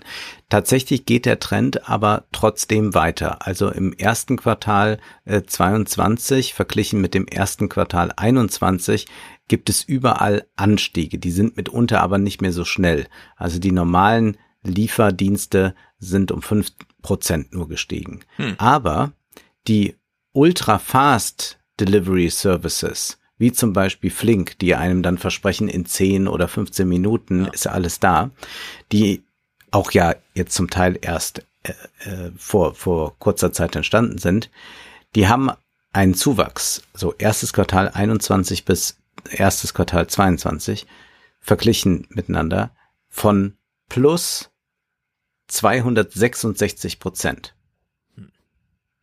Also klar, die entstehen jetzt auch neu, dann werden die erstmal downgeloadet. Also dieser dieser Report wertet ja auf, was wird da, äh, was äh, laden die Leute herunter oder welche App benutzen sie am häufigsten. Und dann gibt es diesen unglaublichen Zuwachs, aber auch äh, was äh, stark gestiegen ist, nämlich um 40 Prozent, ist, dass man sich ähm, Lebensmittel liefern lässt. Dass man also nicht mehr zum Edeka geht oder zum Rewe geht, sondern dass man es sich liefern lässt. Klar, auch sonst so ähm, Review-Seiten für Restaurants oder äh, Reservation-Apps, äh, all das ist gestiegen, aber gerade diese beiden Zahlen sind interessant. 40 Prozent bei den äh, Lebensmittelzulieferern und äh, bei diesen Ultra-Fast Delivery Services 266 Prozent. Das ist natürlich ein urbanes Phänomen, aber ich glaube, dass äh, dieses Ultrafast sich auch noch weiter ausbreiten wird, auch so in mittelgroßen und kleineren Städten. Sicherlich nicht auf dem Land, da ist das dann nicht äh, möglich. Nun, was sagt uns äh, diese Auswertung, die hier vorgenommen wurde, noch? Generell gibt es also bei allen äh, Food- und Drink-Apps, äh, die man sich so vorstellen kann, einen Anstieg. Der ist äh, nicht mehr ganz so stark wie dieser Lockdown-Druck, aber wenn man sich das dann nochmal so länderspezifisch ansieht, dann sieht man auch, welche enormen Wachstumsraten, welche äh, äh, auch Schwankungen es da gibt zwischen den Ländern. Also die äh, stark industrialisierten Länder wie jetzt äh, Großbritannien, Frankreich, Deutschland, da tut sich dann mitunter nicht so viel.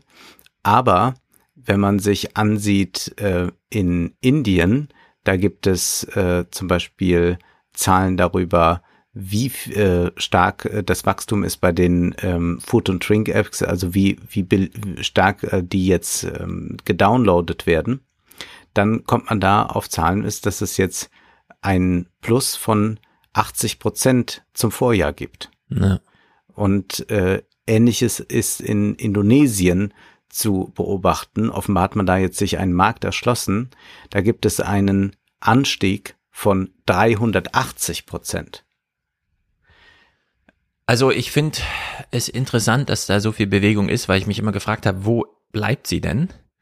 Ja. Das ist ähm, in Deutschland vor allem dieses super schnelle, das verstehe ich gar nicht. Denn mhm. mittlerweile geht man doch auch bei so Amazon-Sachen und so dazu über, sich so ganz allmählich einen Wartekorb zusammenzusammeln, so dieses, man hat doch jetzt das Vertrauen, das wird dann geliefert, wenn man es braucht, man muss es aber nicht jetzt sofort bestellen. Und dann sammelt sich das so an und dann irgendwann macht man die Bestellung dann einfach. Und dass man beim Essen es so eilig hat, nicht einfach zu sagen, ja, dann schickt's heute Abend vorbei, sondern nee, ich will es in zehn Minuten, das verstehe ich irgendwie nicht. Also was für ein stressiges Leben haben denn die Leute, damit man, wo das gerechtfertigt ist irgendwie?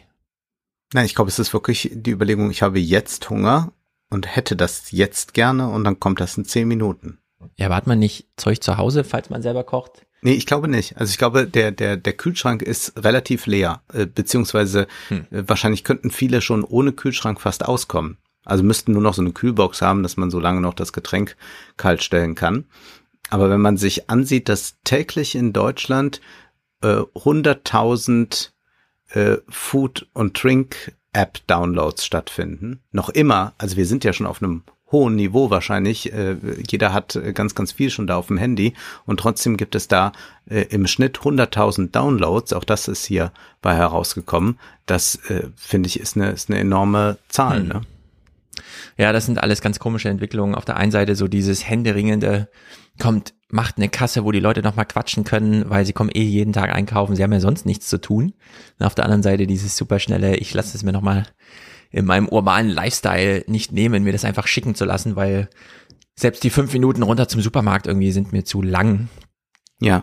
Da sieht man auch, wo so die Unterschiede sind mittlerweile in den Und du hast ja jetzt eben gesagt, du hast da mal irgendwas runtergeladen und hast es dann doch nie äh, benutzt. Das ist aber bei diesem Ultra Fast Delivery Apps tatsächlich nicht so. Also ich habe ja gesagt, es gibt diesen Anstieg von 200 äh, auf äh, um 266 Prozent und wenn man sich aber dann ansieht, wie sehr wird diese App genutzt, dann gibt es da auch einen Anstieg um 213 Prozent. Das hm. heißt also, die App wird nicht nur mal runtergeladen und hat es einmal probiert, hat sich einmal was kommen lassen und danach geht man wieder einkaufen. Nein, man bleibt offenbar dabei.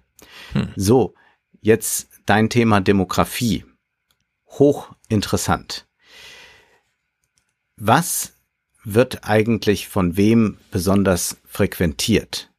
Und da ist es so, dass die Boomer hm. sehr viel Lebensmittel sich liefern lassen. Das hätte ich nicht gedacht, weil die Boomer ja doch so eine nicht eine besondere Technikaffinität haben. Also eine hohe ja. Serviceaffinität, aber nicht so viel so technikgetrieben.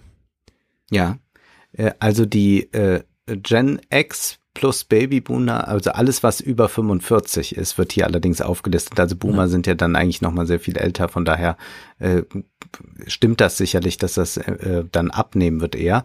Aber da kann man das äh, beobachten, dass äh, über 30 Prozent äh, der Nutzung von solchen äh, Lieferdiensten für Lebensmittel äh, frequentiert werden von über 45-Jährigen. Hm.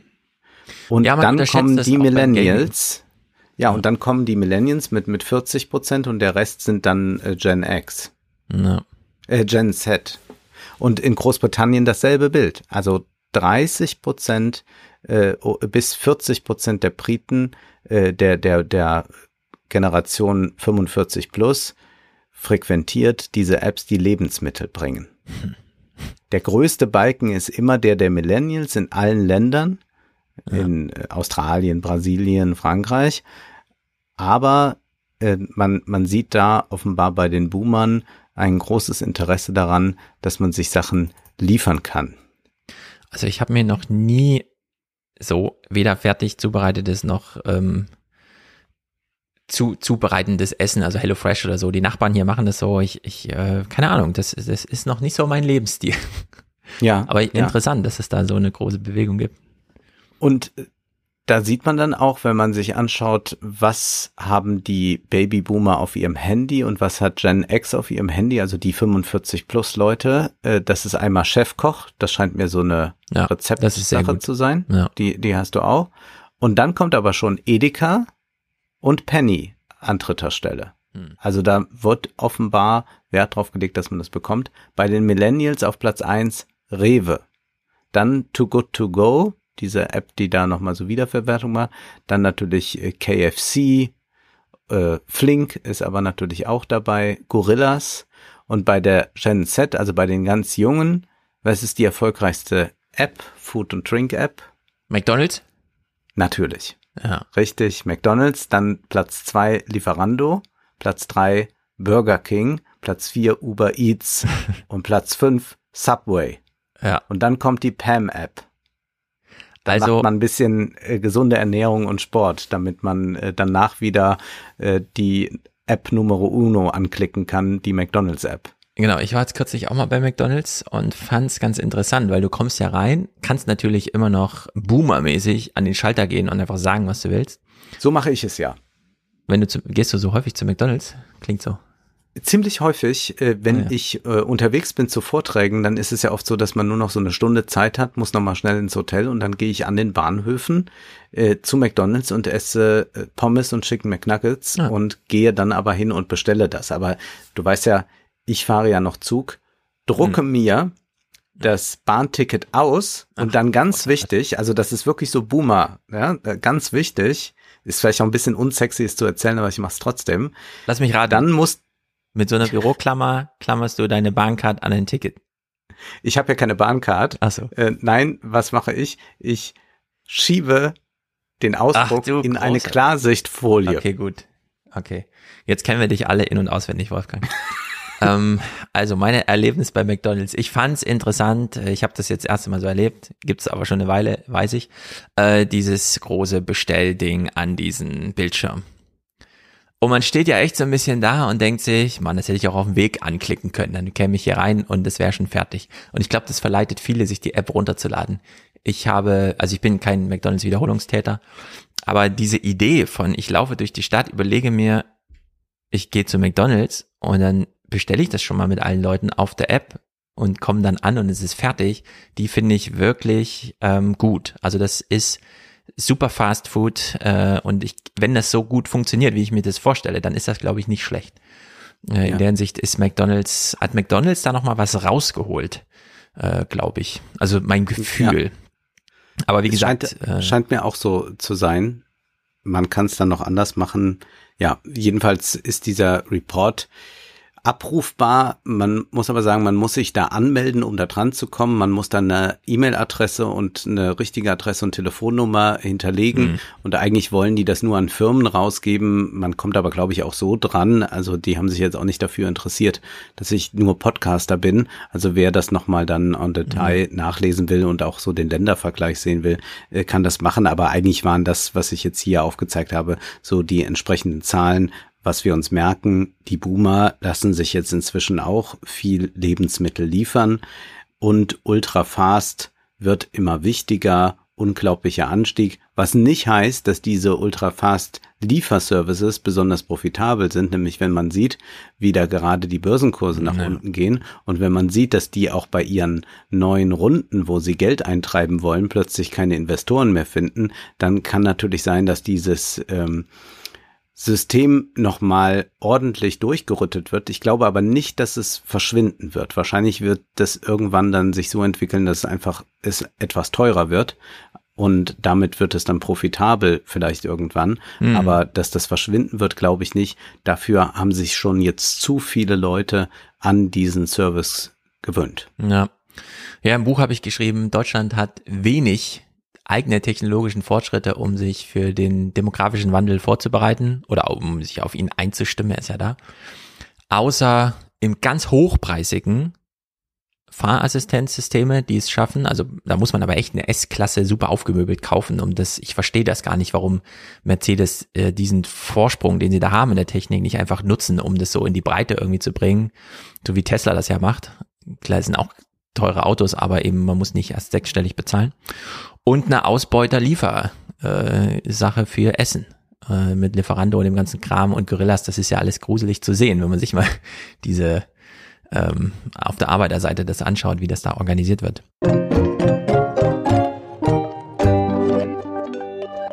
Bleiben wir beim Einkaufen, gehen aber weg zum vom ähm, den Lebensmitteln. Auch gekauft werden muss ja Energie, wie wir gerade feststellen. Und da gab es einen Gastbeitrag von Mohamed Ado zum Thema Was macht Scholz in Afrika? Er selbst kommt von der PowerShift Africa. Das ist irgendein so Think Tank, der in Nairobi sitzt. Und mit PowerShift ist das gemeint, was wir so unter Energiewende verstehen. Ähm, und wir haben ja, als wir thematisiert haben, dass Olaf Scholz in Afrika ist, das sehr gelobt, denn Merkel hat ja zehn Jahre gebraucht, um irgendwann, und eine Flüchtlingswelle, um dann irgendwann mal nach Afrika zu fahren und zu festzustellen, hm, hier sind ganz schön viele Menschen und es werden noch mal ganz schön viel mehr und vielleicht ist ja dieses Jahrhundert das afrikanische, Immerhin schrumpft die Welt insgesamt, was die Bevölkerung angeht, aber in Afrika werden es eben noch mal ein paar Milliarden Menschen mehr stellt sich raus, nein, man muss große Kritik an diesem Besuch von nicht nur Scholz, sondern auch Draghi und so weiter äußern, denn, Zitat, Jahrelang haben wir Afrikaner die reichen Länder dazu gedrängt, sich von fossilen Brennstoffen unabhängig zu machen und die Treibhausgasemission drastisch zu verringern. Schließlich erleben wir in Afrika die Klimakrise an vorderster Front. Vor allem Dürre und so weiter. In den vergangenen Monaten hat sich Italiens Präsident, Ministerpräsident Mario Draghi so intensiv wie noch nie um neue Gasabkommen mit Algerien, Zypern, Angola, der Republik Kongo und Mosambik bemüht.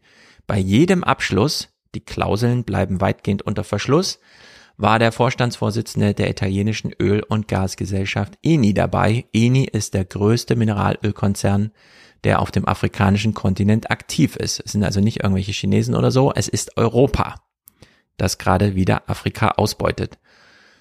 Bei seinem Besuch im Senegal gab Bundeskanzler Olaf Scholz bekannt, dass die Regierung beider Länder bereits Zitat, intensive Gespräche über eine Zusammenarbeit bei Erdgasförderung und Flüssiggasproduktion führen. Es geht also um den Aufbau einer dafür notwendigen Infrastruktur und künftiger Kraftwerke, also für Transport und Herstellung. Und das ist natürlich besonders blöd für Afrika, weil man die jetzt so lockt mit Investitionsunterstützung. Wenn ihr bei euch so ein fossiles Industrieding aufbaut, dann habt ihr uns als Kunden. Heißt aber, ihr müsst, um in diese Zukunft zu gehen, jetzt Gaskraftwerke bauen und sowas. Ja, und das sind natürlich Investitionsanreize, wo man sich so ein bisschen denkt, nee, warte mal, hat nicht Ursula von der Leyen gesagt, also in Afrika ist Wind und Sonne kein Problem. Wieso fördern wir da jetzt Gas? Wieso zwingen wir denen so eine wir versprechen euch ein bisschen Profit, baut mal bitte eine Gasinfrastruktur auf und so. Also eine Erdgasinfrastruktur. Und du weißt ja, worauf das dann hinausläuft. Äh, dann wird man, wenn wir uns dann irgendwann mal tatsächlich unabhängig gemacht haben von dem Gas 2040, genau, dann, dann wird man wahrscheinlich den Afrikanern äh, sagen, ja, also mit eurer Industrie, ihr macht da ja immer noch so viel Schmutz, das geht ja nun gar nicht. Genau, und das ist nämlich auch der Kritikpunkt. Die, er hat Angst davor, dass diese Länder dann einfach fallen gelassen werden, wenn die Brückentechnologie, na gut, dann holen wir das, das Gas nicht von da, sondern von da wissen, aber es ist wahnsinnig teuer, was hier nur zu mehr Windrädern führt und irgendwann reichen die Windräder und dann braucht man das Gas dann nicht mehr. Also das Interesse der Öl- und Gaskonzerne des globalen Nordens in Afrika steht und fällt mit der politischen Attraktivität fossiler Brennstoffe und den Plänen der Länder, ihre Emissionen zu verringern. Und wir haben ja ein großes Interesse, das zu verringern. Also sieht man schon, worauf es hinausläuft. Und Afrika sollte diese Bemühungen als das erkennen, was sie sind, ein zynischer Versuch, Profite aus einer umweltschädigenden und scheiternden Industrie herauszuschlagen, die verlorenen Investitionen während des unvermeidlichen Übergangs auf Afrika abzuwälzen. Also ein sehr guter Einspruch, der hier gelegt wurde.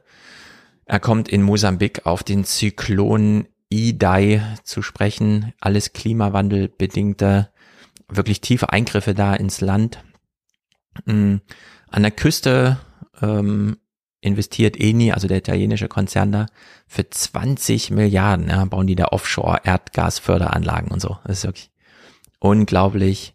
Und 70 Prozent des Landes, Mosambik, sind selbst von Stromversorgung abgeschnitten. Also wir fahren dahin, bauen da Gasinfrastruktur für uns auf, während 70 Prozent des Landes, dem wir den Gas abkaufen, einfach energetisch auf dem Trockenen sitzt, da, also wirklich nicht angeschlossen ist an das Versorgungsnetzwerk unglaubliche Zustände schon wieder. Und Europa, es ist nicht Afrika, ja, sondern das ist wirklich Europa hier, wo wir ja gerade diesen Wertekampf haben, ja.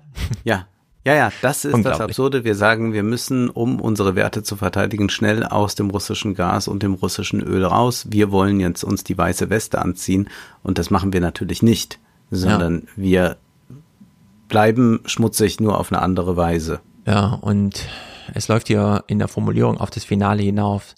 Jetzt wollen uns Deutschland und Italien, ungeachtet der Leiden, die sie damit verursachen, eine Infrastruktur für fossile Brennstoffe aufdrücken. Es ist an der Zeit, dass wir Afrikaner Nein sagen und stattdessen den Übergang zu einer sauberen Energieversorgung beschleunigen, die unserem Kontinent wahren Wohlstand und echte Sicherheit bringen wird. Die Argumentation, die jetzt ganz dringend zu machen ist, ist, wenn Afrika und damit meine ich jetzt den ganzen Kontinent, egal wo, ganz Afrika ist reich an solchen fossilen ähm, Bodenschätzen.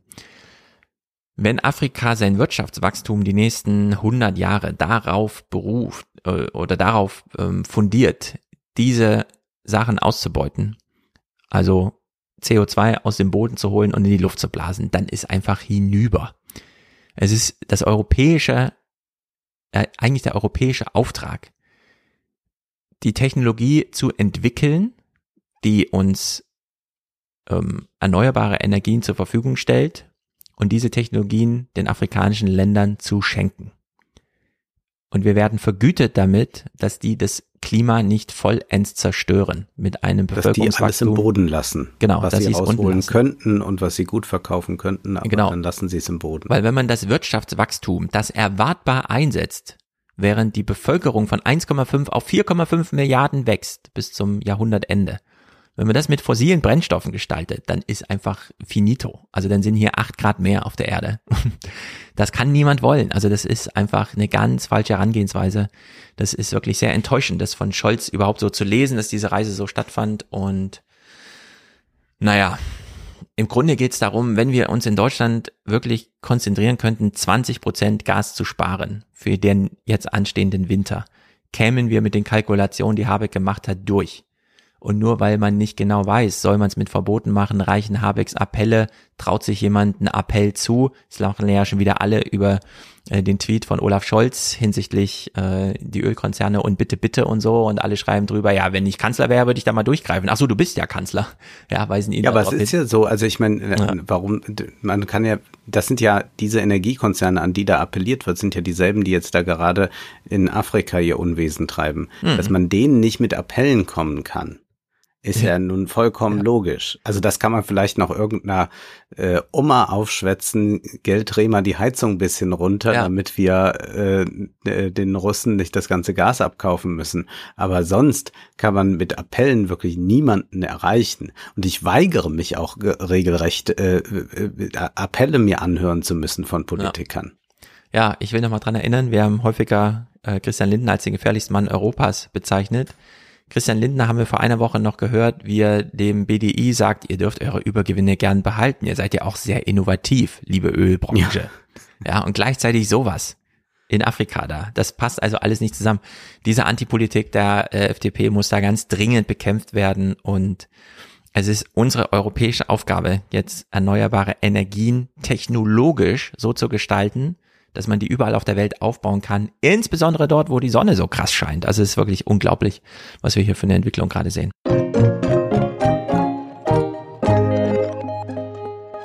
Wir blicken nach Russland und versuchen jetzt nochmal eine andere Argumentation aufzugreifen. Etwas, was auch nicht mit Norbert Röttgen in den äh, Talkshows debattiert wird. Mhm. Und zwar Branko Milanovic hat ja auch einen Blog, den ich sehr empfehlen kann. Da schreibt er über politisches und über wirtschaftliches.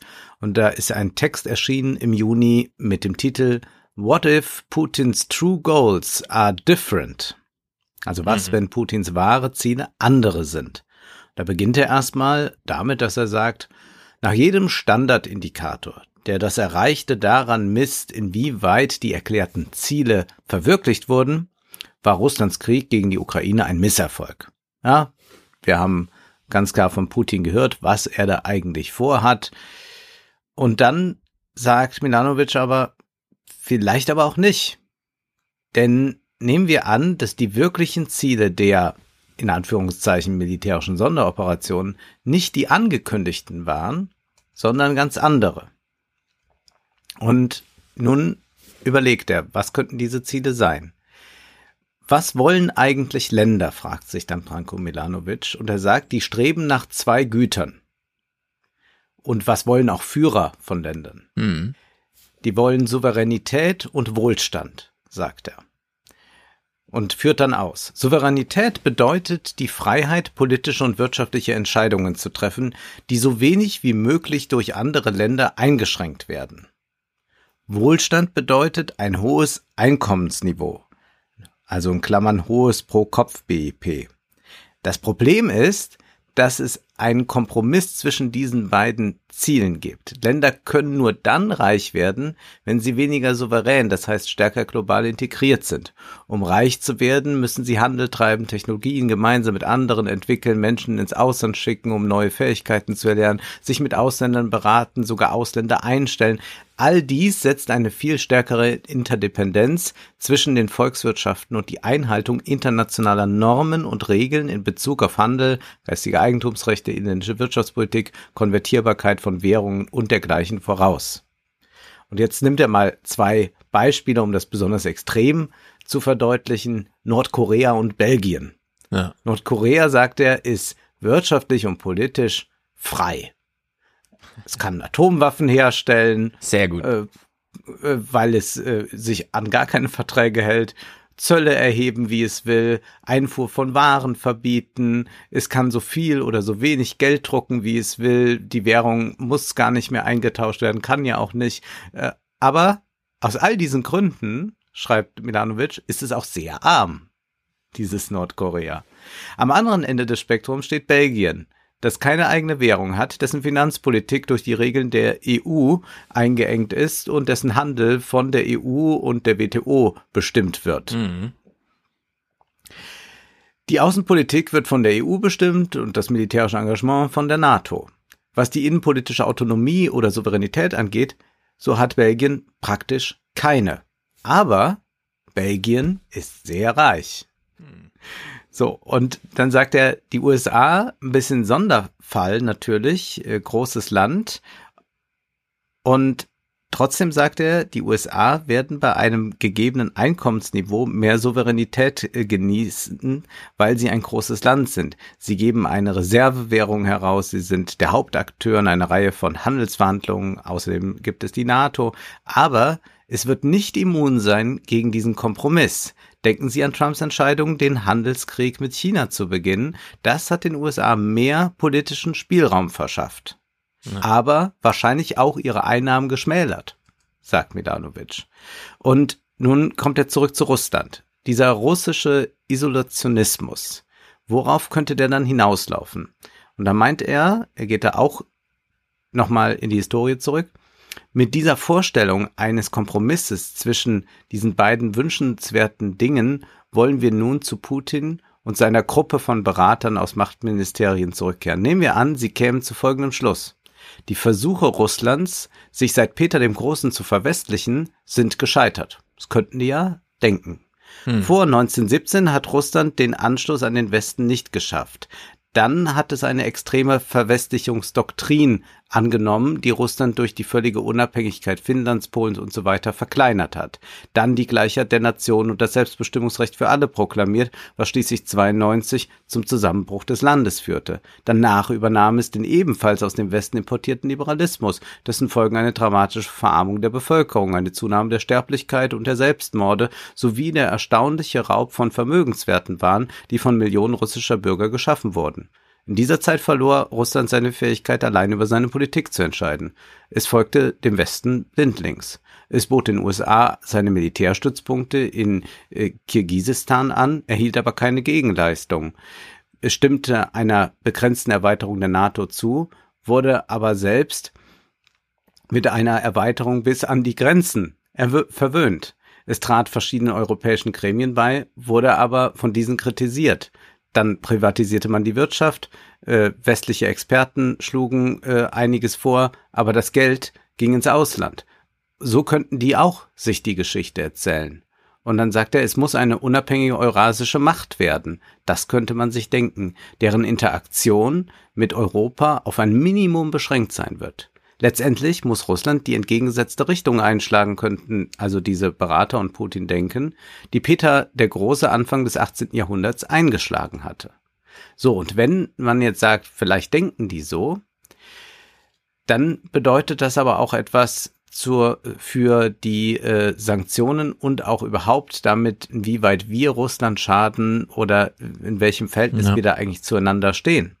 Denn er sagt, dass von der russischen Führung in diesem Szenario angestrebtes Ziel, Russland vom Westen abzuschneiden, wird nicht von der russischen Führung, sondern vom Westen erreicht werden. Also der Westen könnte möglicherweise, wenn die Russen die Geschichte so interpretieren und so ihre künftige Politik betrachten, dann könnte der Westen gerade nicht die Russen ärgern, sondern eher das machen, was Russland will. Die russische Führung wird von der Bevölkerung nicht als verantwortlich für die Zerstörung des Traums von Peter dem Großen angesehen werden. Im Gegenteil, der Westen wird als nicht gewillt angesehen werden, Russland als gleichberechtigten Partner zu akzeptieren. Und Russland wird von daher keine andere Wahl haben, als eine eurasische Macht zu werden, die völlig souverän ist. Nicht durch Verträge und Regeln eingeschränkt, frei von westlichen Ideologien des Marxismus und Liberalismus. Und die Menschen würden nicht akzeptieren, dass man ihnen sagt, ja, wir haben da so eine politische Vision, ihr werdet jetzt bald alle ein bisschen ärmer. Das würde nicht funktionieren. Ja. Wie ließe sich das aber vermeiden, dass man so eine solche Ansprache überhaupt halten muss oder dass man äh, dann das auf sich bezieht? Wie kann man, fragt Milanovic, den Bruch dauerhaft machen? Da sagt er, die einzige Möglichkeit besteht darin, die Kosten für eine Rückkehr in den Westen außerordentlich hoch anzusetzen. Das heißt, man muss dafür sorgen, dass bei den ersten Versöhnungsangeboten der Nach-Putin-Regierungen die Rechnung des Westens so hoch ausfällt, dass die russische politische Elite und die öffentliche Meinung sie von vornherein ablehnen muss. Und da muss man nochmal so an Norbert Röttgen denken, mit seinen ganzen Forderungen, äh, Maximalforderungen.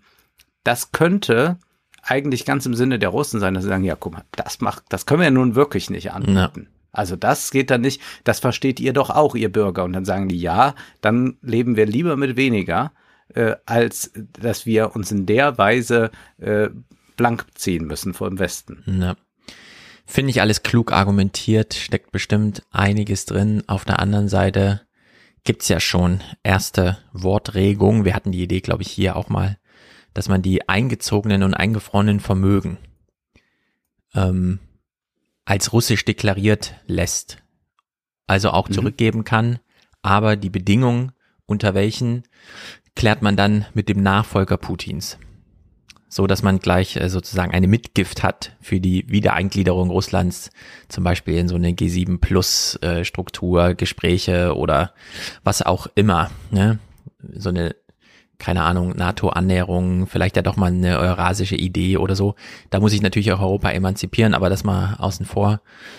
Ich bin nicht ganz überzeugt. Ich finde es ein bisschen plausibel, aber es wäre auch, es, es scheint mir so eine Theorie zu sein, die aus der Frage erwächst, jetzt da Putin mit dem, was wir ihm unterstellt haben, nämlich er übernimmt die Ukraine mal von einer Woche und erklärt sie dann einfach zu russischem Staatsgebiet, so wie mit der Krim, äh, das, das ist gescheitert welcher andere Sinn könnte denn noch zu finden sein? Also, dass man so nachträglichen Sinn sucht, ähm, wo vielleicht dann doch keiner so steckt, sondern alle nur versuchen, sich so vorwärts zu arbeiten.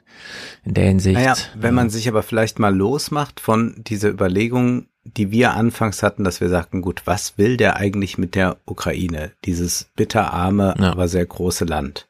Und diese Frage ist ja unbeantwortet eigentlich.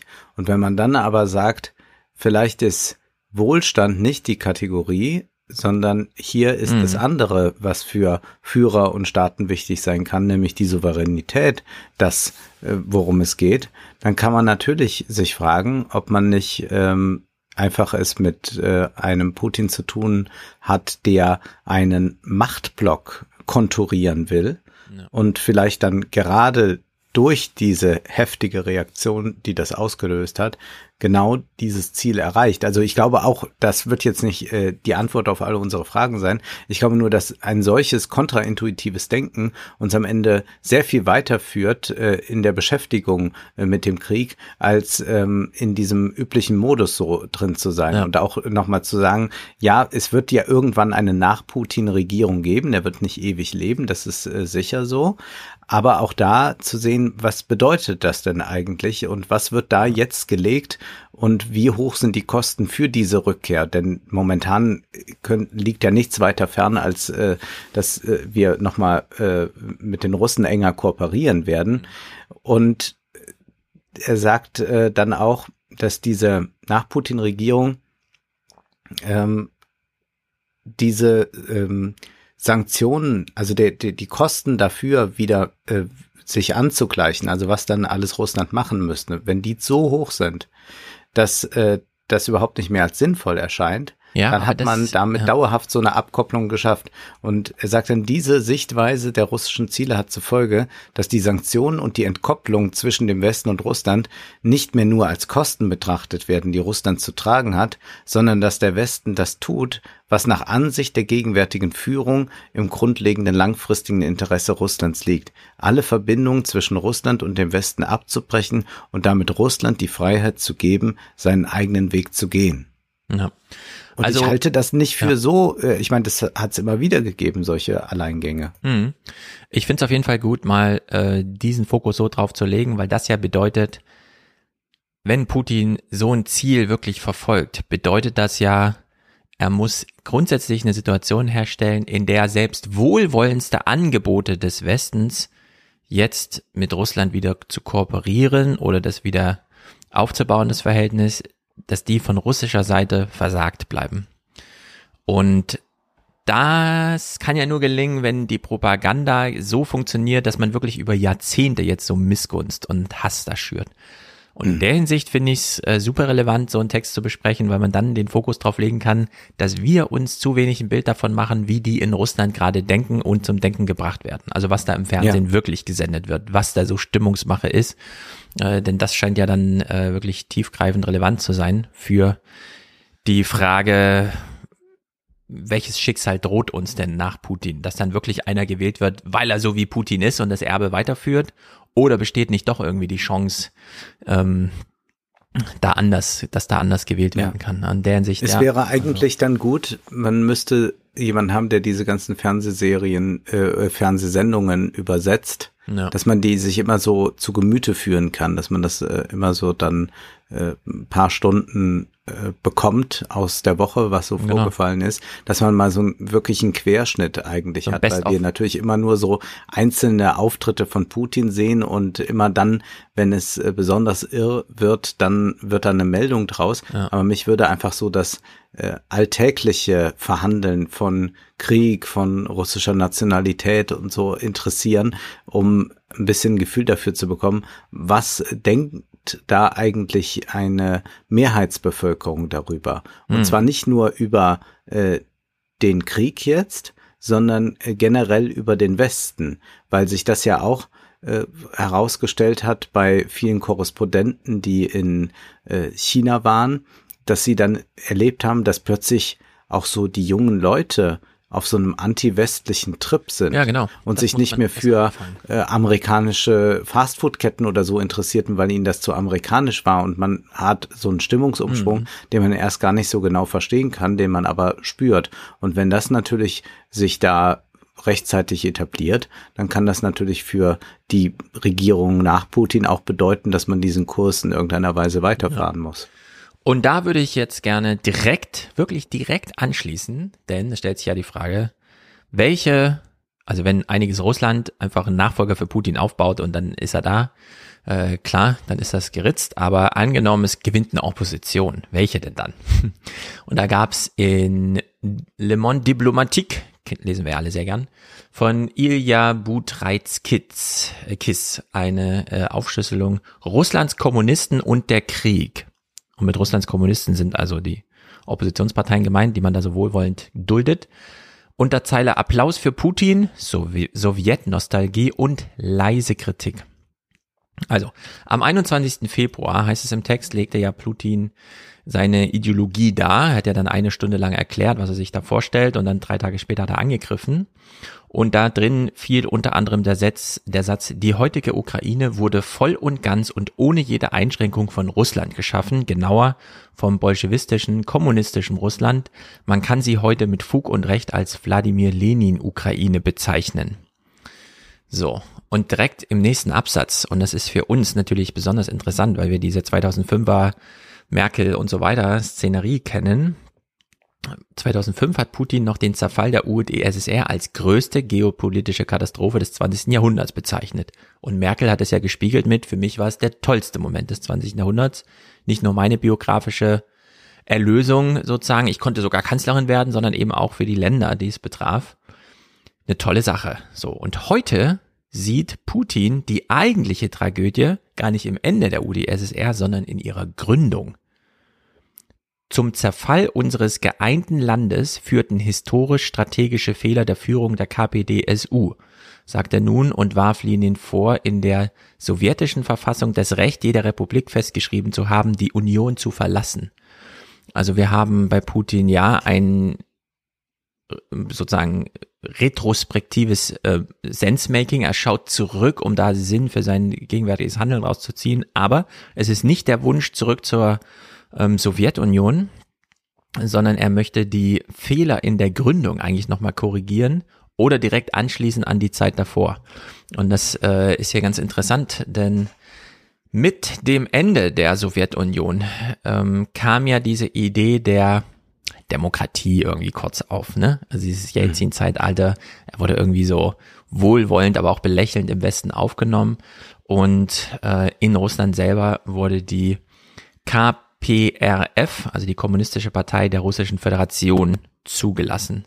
Eigentlich wollte man die Kommunisten aus dem Land jagen und nichts mehr mit denen zu tun haben, aber irgendwie hat man sich dann doch darauf verständigt, kommt, wir lassen jetzt eine Neugründung äh, dieser Partei zu. Die hat auch seit 1993 denselben Chef. Das ist ganz interessant. Also da ist eine hohe Konstanz, aber eben nicht inhaltlich. Äh, Gennady Syuganov heißt der Chef. Vielleicht hat den, den Namen mal jemand gehört. Ich finde das immer interessant, wenn da jemand 30 Jahre lang die Oppositionsparteien Russlands anführt und wir haben noch nie, also ich habe den, mir ja. der Name noch nie untergekommen. So, naja. Und diese Partei hatte teilweise 500.000 Mitglieder und hat auch von denen Geld äh, kassiert, natürlich Mitgliedsbeiträge und sich darüber finanziert. Irgendwann hat aber der Staat dann gesagt, na komm, wir helfen euch mal so ein bisschen, wollen dafür aber, dass ihr wohlwollende Opposition macht und so weiter. Also diese Partei wieder komplett geschrumpft. Ähm, sie speist ihre Einnahmen heute noch zu sechs Prozent aus den Mitgliedern und zu 89 Prozent aus staatlicher Förderung. Ah ja. Also man sieht, in welche Richtung es ging. Aber es ist eben bei, wenn Wahlen antraten, immer so die erfolgreichste Partei. Und zwar auch unabhängig davon, ob man jetzt in urbanen Zentren oder auf dem Land ist. Und auch diese Nawalny-Idee, wir stellen so Gegenkandidaten auf als Sammelbecken kam so über Wahlerfolge von Einzelnen hier, weil er da schon so ein Sammelbecken gesehen hat, aber eben abhängig vom Staat. Also er wollte dann sozusagen diese Idee aufgreifen, so Kommunismus, wir haben ja eben schon bei der CDU gehört, das sind halt die Antikommunisten, das ist so ihr Markenkern und hier ist es halt nochmal die Erinnerung an den Kommunismus und so weiter. Die stellen sich also auf und es gibt sie, so, und jetzt ne, gehen die Jahre ins Land und es, wir nähern uns diesem ukrainischen Krieg. Am 19. Januar, während russische Truppen an der Grenze aufmarschierten und die westlichen Staatschefs den Dialog mit Putin fortsetzten, reichten elf kommunistische Abgeordnete in der Duma eine Resolution ein, in der sie den russischen Präsidenten dazu aufforderten, die Unabhängigkeit der Volksrepubliken, in Anführungszeichen geschrieben, in der Ostukraine anzuerkennen und dem, in Anführungszeichen, Genozid dort, der dortigen Bevölkerung ein Ende zu setzen. Mhm. Also die Ideologie die zum Krieg führte, zumindest den Teil öffentlich, den wir mitbekommen haben, nämlich das sind eigentlich russische Gebiete und da findet ein Genozid statt, kam aus dieser Oppositionspartei in die Duma, ins Parlament und wurde dort als Beschlussvorlage im Januar schon dargelegt. Da gab es diesen Truppenaufmarsch schon und man hat sich schon gefragt, wann passiert hier was, müssen jetzt mhm. die Böden gefrieren und so weiter. Ich kann mich noch so dunkel erinnern, wie wir das diskutiert haben. Naja, es war eine Absage an das Minsker Abkommen, ganz wichtig. Also mit diesem Beschluss äh, oder mit dieser Vorlage für den Beschluss, mit diesem Antrag im, in der Duma durch die Opposition, dass man jetzt diese Gebiete anerkennt und so weiter, hat man die Minsker äh, Abkommen äh, sozusagen den Garaus gemacht, dass Donetsk und Luhansk als Teil der Ukraine anerkannt hatte. Also das war ja das Minsker Abkommen. Und kam einer direkten Kriegserklärung gleich. Also eigentlich hat die Duma den Krieg erklärt, wie ein Parlament eben die Kriege erklärt, formal gesehen. Ähm, es ist ja auch in Amerika immer noch das Parlament, das im Vorrecht hat, wenn jetzt nicht Patriot Act und so gewesen wäre. Anfänglich war diese Initiative der Parlamentsmehrheit ein von einiges Russland zu radikal. Ja, also die Putin-Partei, die da saß, hat gesagt, ah, das ist uns zu scharf. Aber ein Monat später wurde das Papier mit absoluter Mehrheit der Duma verabschiedet und bildete die Grundlage für den Überfall.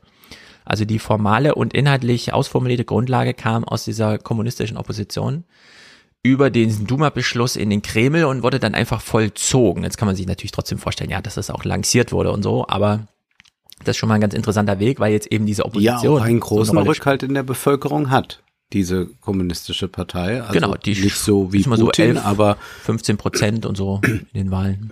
Es ist doch ganz erstaunlich. Also auch da diese Hoffnung auf große Opposition mhm. in Russland genau. ist dann äh, schwierig. Genau, die wurde also irgendwie vereinnahmt oder war sogar Antreiber, was für uns bedeutet, ja, wenn Putin weg ist und eine neue Partei gewählt wird, heißt das denn gleich, dass das dann irgendwelche westlich gesinnten Demokraten sind? Nein, natürlich nicht. Es gibt da Hardliner überall. Allerdings, und das ist jetzt der äh, Kniff hier in der Geschichte, allerdings gehören auch die drei einzigen russischen Abgeordneten, die den Mut hatten, öffentlich gegen die Invasion in der Ukraine zu protestieren, zu dieser kommunistischen Fraktion. Sie ist also wirklich gespalten worden.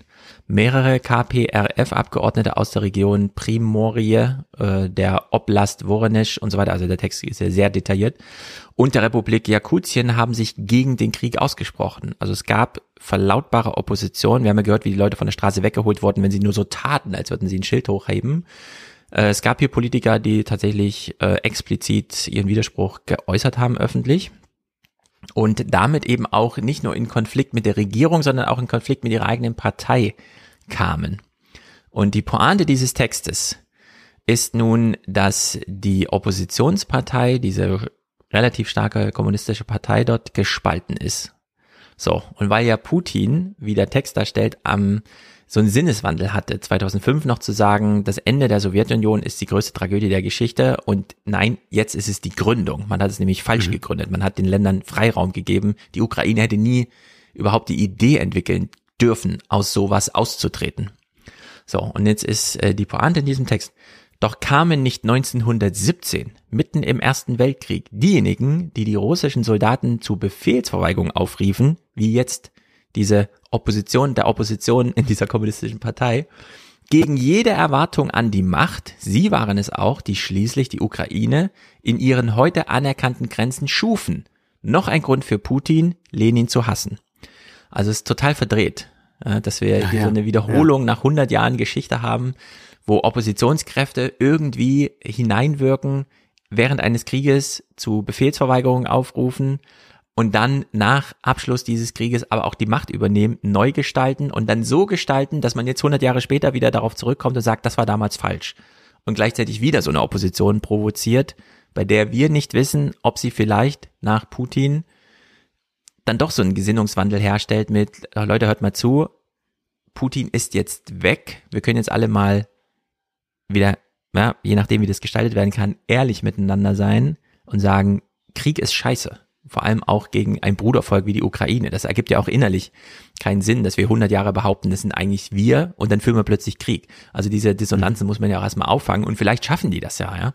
Also es könnte, es steckt so eine kleine Hoffnung hier in dem Text, dass demnächst wieder hm, Kräfte die Macht erringen, die bisher einfach unterdrückt worden, aber eigentlich viel größer sind und stärker sind, als man so vermutet, weil das auch die einzigen sind, die sich gerade in den letzten drei Monaten öffentlich gegen Putin äußerten und den Krieg verurteilt haben. Also in der Hinsicht, je nachdem, es ist immer wahnsinnig schwer, man liest immer nur so äh, einzelne Facetten aus solchen riesigen, ähm, nicht nur regionalen Gebilden, sondern auch politischen Problemlagen und Zuständen und dann versucht man da irgendwie so Sinn rauszufinden. Aber ich fand diesen kleinen Einwurf hier, Blick auf die Opposition in Russland, nicht uninteressant. Suche nach Sinn, Frage nach dem Warum, das ist auch etwas, was Johannes Siegmund beschäftigt. Wir Zukunftslosen heißt der Essay, erschienen im Kantenverlag und er beschäftigt sich mit Flüchtlingen, mit unserem Umgang mit Flüchtlingen. Ich bin von diesem Essay nicht restlos begeistert. Er ist in der zweiten Hälfte mir zu allgemein, wenn es dann um Klimaflucht und die Gründe für Flucht äh, geht und wenn dann so ein bisschen Kapitalismus äh, verquickt wird äh, damit, dass äh, der die Lebensgrundlage uns raubt, aber es bleibt so sehr allgemein. Also es ist auch gar nicht, dass man dem widersprechen kann, aber es bleibt so allgemein und auch so ja altbekannt äh, von dem, was man schon so weiß darüber, dass es mich nicht so umgehauen hat. Ich fand aber die Überlegungen in der ersten Hälfte eigentlich ganz interessant. Denn da wird sich beschäftigt damit, warum eigentlich viele Leute mit so einer Abwehr gegenüber Flüchtlingen auftreten und keine Flüchtlinge haben wollen. Und da heißt es, die extremen Reaktionen auf Fluchtbewegungen, die Wellen aus Panik und Euphorie, Hass und Mitleid, denn es gibt ja auch diese andere Seite, die sagt, jetzt äh, freuen wir uns aber unglaublich am Münchner Hauptbahnhof, wer alles zu uns kommt. Abwehr und Vereinnahmung deuten aber weniger auf eine universale Wahrheit als vielmehr auf einen neuralgischen Punkt im Selbst- und Weltverhältnis in Europa. Es gibt eine autochtone Fragilität, eine Zerbrechlichkeit der Sesshaften, die durch die Begegnung mit Flüchtenden getriggert wird. Die Zerbrechlichkeit der Sesshaften lässt sich als eine Unterkategorie der weißen Zerbrechlichkeit verstehen. Was ist jetzt hier mit dieser Zerbrechlichkeit gemeint? Wenn Flüchtlinge kommen oder wir Berichte über Flüchtlinge sehen, so die These, dann sind wir irgendwie gebannt, aber auch verängstigt, weil uns etwas unheimlich vorkommt. Diesen Begriff des Unheimlichen, den entlehnt der Autor von Freud. Freuds These ist ja, dass uns unheimlich das vor allem erscheint, was wir schon kennen, was aber dann nicht mehr als das Wohlvertraute erscheint, sondern ein bisschen anders ist. Also wenn die Dinge plötzlich merkwürdig werden, wenn die Diener anfängt zu knarzen oder so. Und dieses Unheimliche kann uns auch begegnen, wenn wir uns in anderer leicht verschobener Gestalt da eigentlich sehen in den Flüchtlingen. Und zwar heißt das dann, die Unheimlichkeit der Flucht ist verbunden mit ihrer Wiederkehr, denn unheimlich kann nur etwas sein, was zuvor vertraut und heimelig war. Die Unheimlichkeit hat ihren Grund nicht in der Andersartigkeit oder Fremdheit der Flüchtenden, sondern vielmehr in ihrer Bekanntheit und ihrer erschreckenden Normalität. Die Flüchtenden sind keine Fremden, sie sind eher entfernte Bekannte. Die Begegnung mit den Flüchtenden ist für die Menschen in Europa nicht deshalb verstörend, weil die Flüchtenden anders sind, sondern weil sie ihnen so ähnlich sind. Und diese Ähnlichkeit, die müssen wir jetzt mal noch definieren. Was ist damit eigentlich gemeint? Europa sieht also jetzt so quasi seine eigenen Gespenster da. Europa sieht auch postapokalyptische Figuren in der Form, die haben das Ende der Welt schon überlebt. Also die sagen, hier ist alles in Schutt und Asche, ich muss gehen. Also das hier ist schon mal das Welt. Wir wissen, wenn es mit dem Klima so weitergeht, wir werden nicht das Ende der Welt erleben, aber die Zustände werden doch so mhm. zu einer Dauerkatastrophe. Also darauf werden wir auch hingewiesen. Und erstmal erfahren wir durch die Ankunft der Flüchtlinge oder durch die Existenz der Flüchtlinge eine Kränkung. Und zwar äh, sollte man das im Sinne von Sigmund Freud, meint er, als eine weitere der großen Kränkungen des Menschen verstehen. Und was sind die Kränkungen? Also die Menschen sind erstens nicht im Zentrum des Universums, ja, das wissen wir inzwischen. Äh, sie stammen zweitens von Tieren ab, und werden drittens durch das Unbewusste gelenkt. Freud sagt ja, man ist nicht Herr am eigenen Hause. In der Begegnung mit den Flüchtenden müssen sie viertens erkennen, dass ihre Vermögen und ihre Leistungen, ihre Häuser und ihre Aktiendepots, ihre sozialen Beziehungen und ihre Rechte abhängig vom Wohlwollen und Funktionieren des eigenen Staates und der globalen Wertschöpfungsketten sind. Der moderne Mensch ist, und das finde ich ist ein sehr guter Begriff, Staatling. Homo nationalis. Ja. Er ist nie Herr im eigenen Haus. Seine Freiheit sind nicht grenzenlos. Er ist von der globalen Infrastruktur seines Staates abhängig. Das ist ja auch, glaube ich, das, was man nochmal auch rückbinden kann an diese ganzen Corona-Leugner-Proteste und sowas. Das sind Leute, die plötzlich konfrontiert werden mit der Abhängigkeit vom Staat und mhm. drehen plötzlich durch und, und postulieren für sich eine absolute Freiheit, die es natürlich nicht geben kann, solange man in einem modernen Staat, solange man in einer Gesellschaft lebt. Und dann ist diese Pointe, die Menschen in Europa wehren sich gegen diese Einsicht. Sie wollen keine Staatlinge sein. Und die Flüchtlinge aber zeigen ihnen, guck, man ist als Mensch ein Staatling. Und wenn der Staat einen ganz schlecht behandelt, dadurch, dass Krieg ist oder dass wir hier verhungern, dann muss man fliehen. Und dir kann das grundsätzlich auch so ergehen, denn deine Sesshaftigkeit ist zwar jetzt gerade äh, gewährleistet, aber das muss nicht für immer sein, sondern der Staat ist natürlich ein Konstrukt. Und diese Überlegung des Staatlings äh, finde ich äh, wirklich sehr, sehr gut. Ja. Und die ein, der eine Umgang damit ist dann, dass das ein Hass umsteckt und der andere Umgang ist, davor warnt er allerdings dann auch, ist, dass man dann sich zum Retter aufschwingt. Äh, kommt her, wir äh, sind eure großen Helfer, denn äh, da ist äh, die These von Johannes Siegmund, Rettende zu sein, gibt ein Gefühl von Kontrolle und Erhabenheit zurück. Das heißt also, man versucht dann auch wieder auszuklammern, dass eigentlich Staatling äh, man ist. Und deswegen ist auch dieser Titel äh, in diesem Wir-Sinne wirklich zu verstehen. Der Essay heißt Wir Zukunftslosen, dass wir uns eigentlich als Staatlinge begreifen müssen. Das bedeutet dann auch die Flüchtlinge als Staatlinge begreifen und da eine äh, Universalität und eine große Gemeinsamkeit drin zu sehen. Also hm. finde ich nochmal ein wichtiger Gedanke. Der Staatling, also Max Weber unterscheidet ja ganz scharf zwischen Vergemeinschaftung und Vergesellschaftung. Und ich habe mir das immer so pseudo-heuristisch als, ja, ja, das eine ist halt die Gemeinschaft, die kleine, wo man sich kennt und so weiter. Und die Vergesellschaftung ist dann halt dieses große formale Konstrukt, wo man die, die harten Bretter bohren muss und so. Die dicken Bretter, um da mal was zu ändern.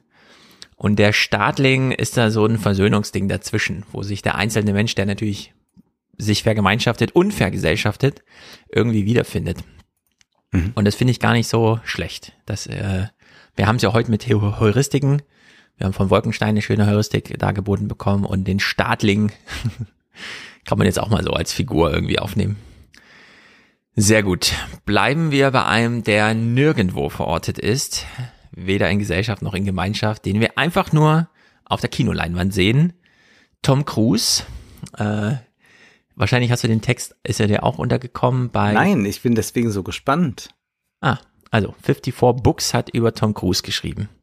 Und klar, da geht's dann mal Bücher und so, deswegen fand ich es auch interessant, dass es über Tom Cruise. Und ich habe den Text jetzt auch noch mitgebracht, weil zwischendrin ist einfach die, diese, deine Pointe ist da kurz aufgegriffen. Auf eine Art und Weise, wie ich es äh, dann doch denke, okay, du hast die These in den Raum gestellt, Amazon versteht nichts von Fiktion. Das ist ja eine super scharfe These. Und jetzt haben wir aber eine Filmbranche, die halt so ist, wie sie ist. Ja. Und die hängt sich natürlich nicht nur im Sachen Film bei Tom Cruise auf, sondern auch in der Beobachtung. Das ist also ein Text über Tom Cruise. Und Tom Cruise fällt für uns ins Auge, weil er sich immer in Lebensgefahr bringt. Und das ist natürlich bei Top Gun Maverick wieder. Ähm, er schreibt dann hier, äh, Fabius Mailand, über den Film lässt sich sehr wenig und sehr viel sagen. Und das stimmt natürlich, denn wenn man ihn einfach nur als Film ernst nimmt, bleibt fast nichts außer Bilder. Das ist ihm so ganz wichtig, das mal zu sagen. Also Plot und Charaktertiefe oder Charakterentwicklung. All diese Kategorien, das spielt hier alles gar keine Rolle.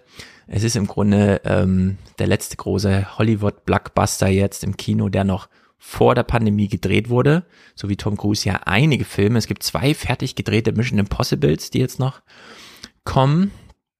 Und dieser Film jetzt, äh, Top Gun Maverick, ähm, vor der Pandemie gedreht, jetzt im Kino, mit Absicht eben erst nach der Pandemie im Kino, müsste eigentlich diese Debatte um die Zukunft des Kinos jetzt irgendwie nochmal anheizen. Äh, die Frage, kann man es noch machen? Kann man solche Filme noch machen? Oder arbeiten wir einfach nur noch den fertiggestellten Katalog ab und künftig sitzen die Leute halt zu Hause und wollen dann ihre, mhm.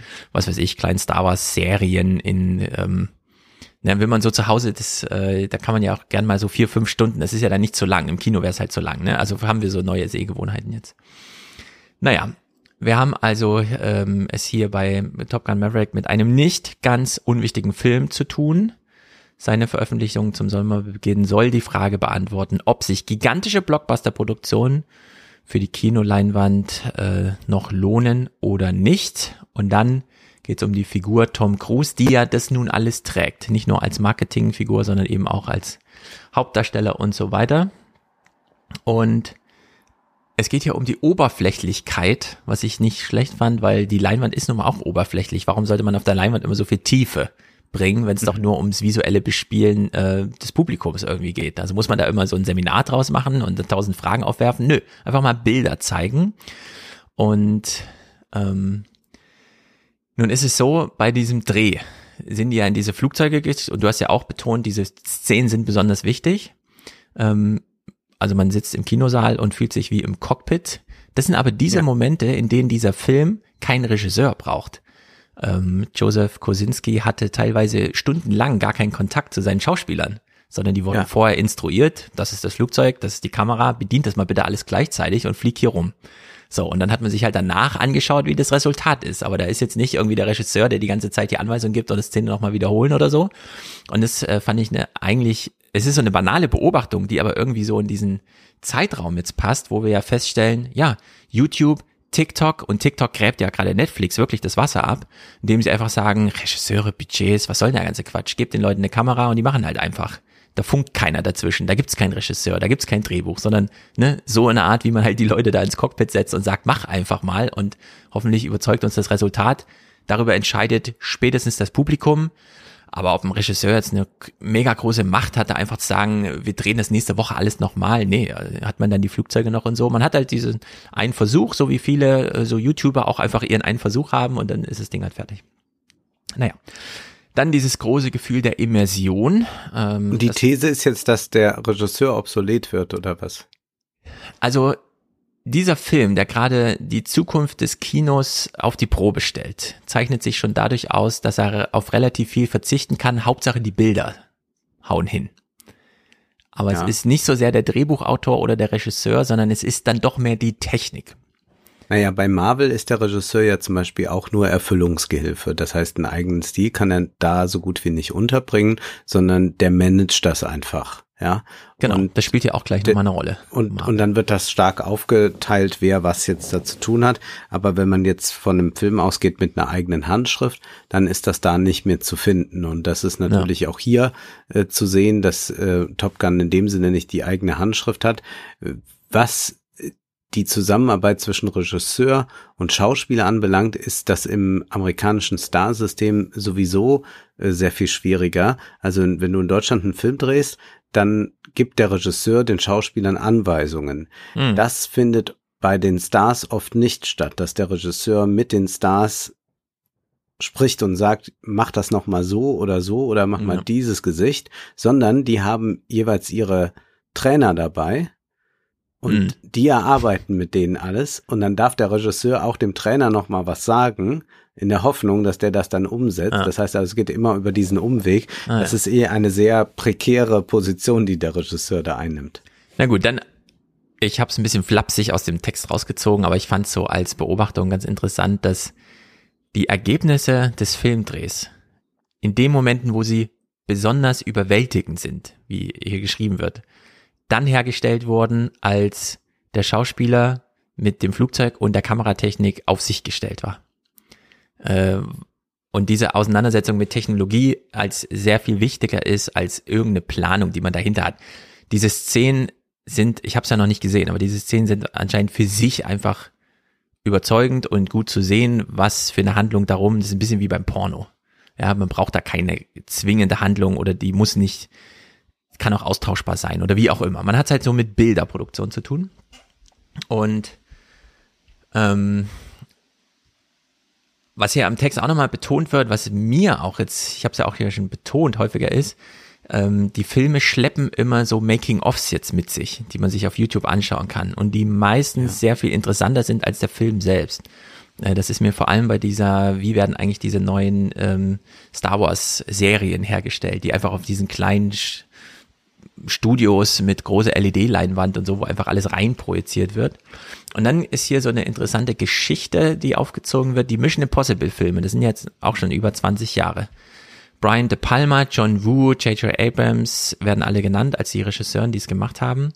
Und insbesondere dann Brad Bird und Christoph McQuarrie, wie auch immer, du weißt wahrscheinlich, wie ausgesprochen wird, die die letzten beiden gemacht haben, kann man durchaus als handwerklich begabt bezeichnen. Aber wozu braucht man sie eigentlich noch? Die Filme tragen die Schriftzüge ähm, von Tom Cruise. Er ist äh, der Schauspieler und der Produzent, er macht die und äh, am Ende ist so ein bisschen egal, was man noch drum rumstrickt, welche anderen Figuren es noch gibt. Also es ist alles so auf Tom Cruise. Und Tom Cruise hat es wieder meisterlich irgendwie so hinbekommen, eine Technikgeschichte zu erzählen. Also Tom Cruise ist ein sehr physischer Schauspieler, aber nicht wie Jackie Chan im 1 zu 1 mit anderen Menschen, sondern immer mit Maschinen. Er klettert an Häusern rum, er fliegt diese Flugzeuge, er hängt an Flugzeugen, er springt irgendwo ab, er verlässt sich auf Fallschirme und der ganze Kram. Motorräder, ja, und so. Diese Auseinandersetzung, also der Cyborg mit Todestrieb wird das hier so beschrieben und das fand ich irgendwie eine gute Beobachtung. Und ja. ähm, im freudschen Sinne äh, wird einem hier der Todestrieb nochmal nahegebracht. Stellvertretend übernimmt dann Tom Cruise für einen den echten Platz im Flugzeug, aber man fühlt sich, wie du dann in der Filmanalyse sagst, auch im Kinosessel schon wie mit im Cockpit sitzend. Also da ist so eine Stellvertreterei noch mit drin. Und äh, hier im Text wird das nochmal gespiegelt mit ähm, Liam Neeson in Taken, der es nicht mhm. mal schafft, über einen Zaun zu klettern, sondern da muss es wohl eine legendäre Szene geben, in der in sechs Sekunden 20 Schnitte sind, um zu zeigen, wie er über den Zaun klettert, während bei Tom Cruise auf totalen Realismus Wert gelegt wird. Die ja. Action-Szenen möglichst ohne Schnitt einfach zu zeigen, wie sie passieren. So Kämpfe, Motorradfahrten im Gegenverkehr ja. in Paris und sowas. Das fand ich auch eine gute Beobachtung, dass äh, dieser ähm, Bezug auf Körper und Realität ja. sich sehr ähnelt mit dem, was wir auch bei YouTube und TikTok sehen. Körper und irgendwie ja. Realität, aber so unverortbar. Wo findet das statt? Wann fand das statt? Das ist egal. Hauptsache Körper und irgendwie so eine plausible Realität. Und dann zeigt Tom Cruise einfach, was man zu Hause nicht darstellen kann, was auch die TikTok-Kamera durch Tricks nicht bewältigt, sondern dafür muss man dann einfach Tom Cruise für einen Film buchen und ihn da einfach machen lassen.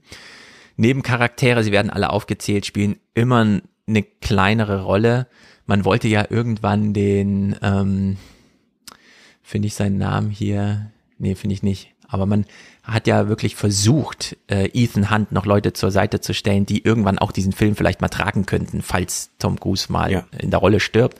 Aber nein, äh, es gibt das wirklich nur um Tom Cruise herum.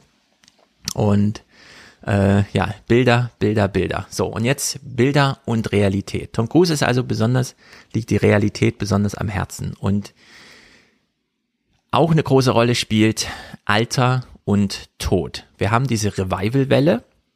Ja. Also wir wieder 36 Jahre alt ist ja der Top Gun-Film. Und ähm, Tom Cruise will sich natürlich als altert nicht darstellen, bekommt dann aber Schauspieler zur Seite, Iceman oder so, wie er heißt, Val Kilmer, ja. der dann doch nochmal so körperlichen Verfall zeigt. Und die Filmpartnerin wurde ja ausgetauscht. Also man hat nicht jetzt einfach nochmal die Liebesgeschichte aufgewärmt aus dem ersten Top Gun, mhm. äh, sondern man hat jetzt gesagt, naja, man kann ja Tom Cruise jetzt nicht mit einer gleichaltrigen Frau zeigen. Also man kann ja, ja nicht da jetzt äh, eine 58-Jährige, das ja. war irgendwie nicht äh, klar.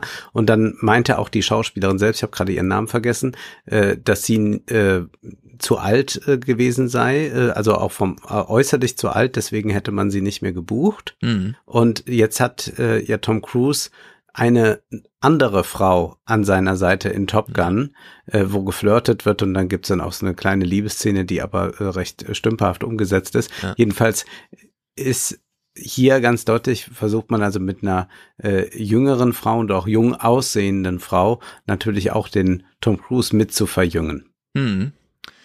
So, und da ist aber jetzt ein Problem, denn diese Filme laufen über Tom Cruise. Tom Cruise ist aber ein echter Mensch, auch wenn wir über den nichts weiter wissen. Der altert in seiner Rolle, aber auch als echter Mensch.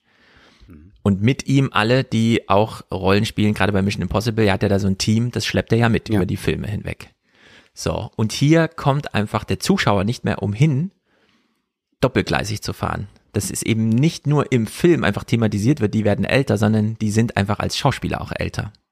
Ja. So, und darüber schlägt sich ja nun diese Frage, wie du sie eben aufgeworfen hast, bei irgendeiner weiblichen Bekanntschaft, kann man jetzt eine tatsächlich gealterte Frau einfach damit in den Film bringen? Nein. Es muss dann eine jüngere sein. Und das fällt dann aber auch auf, das ist dann Thema. Wenn da einfach aus filmexternen Gründen intern der Film anders ist, weil eine alte Frau kann man nicht zeigen. So. Dieses Altern spielt also eine besondere Rolle und äh, er kommt dann nochmal auf die besonderen merkwürdigen Umgänge, zum Beispiel im Star Wars-Universum. Also Carrie Fisher ist schon tot und spielt trotzdem noch in Filmen mit. Oder Mark Hamill wird nochmal total verjüngt dargestellt. Also dass man da einfach so technisch trickst, was dann eben bei Tom Cruise nicht stattfindet. Und trotzdem stellt sich die Frage, kann man das Alter der Schauspieler außen vor lassen oder übertreibt man's und baut dann halt so Drehbücher und sagt, nee, nicht nur das Alter ist wichtig, sondern auch die geschlechtliche Orientierung oder was auch immer. Dass man das halt wirklich in die Filme rein importiert, mhm. obwohl es eigentlich externe Rolle spielt. Das Marketing spielt aber auch wieder was externe eine Rolle. Also kann man es gar nicht richtig davon raushalten, gerade nicht bei solchen großen Produktionen. Und in Twin Peaks ist es wohl so, dass die Realität, die eben nicht, oder dass die Fiktion, die eben nicht nur einfach Realität sein, oder die Fiktion, die einfach nur nicht nicht Realität sein gelassen werden kann. Ich hoffe, du kannst mir hm. folgen. Also man ja. braucht ein bisschen Realität auch in der Fiktion.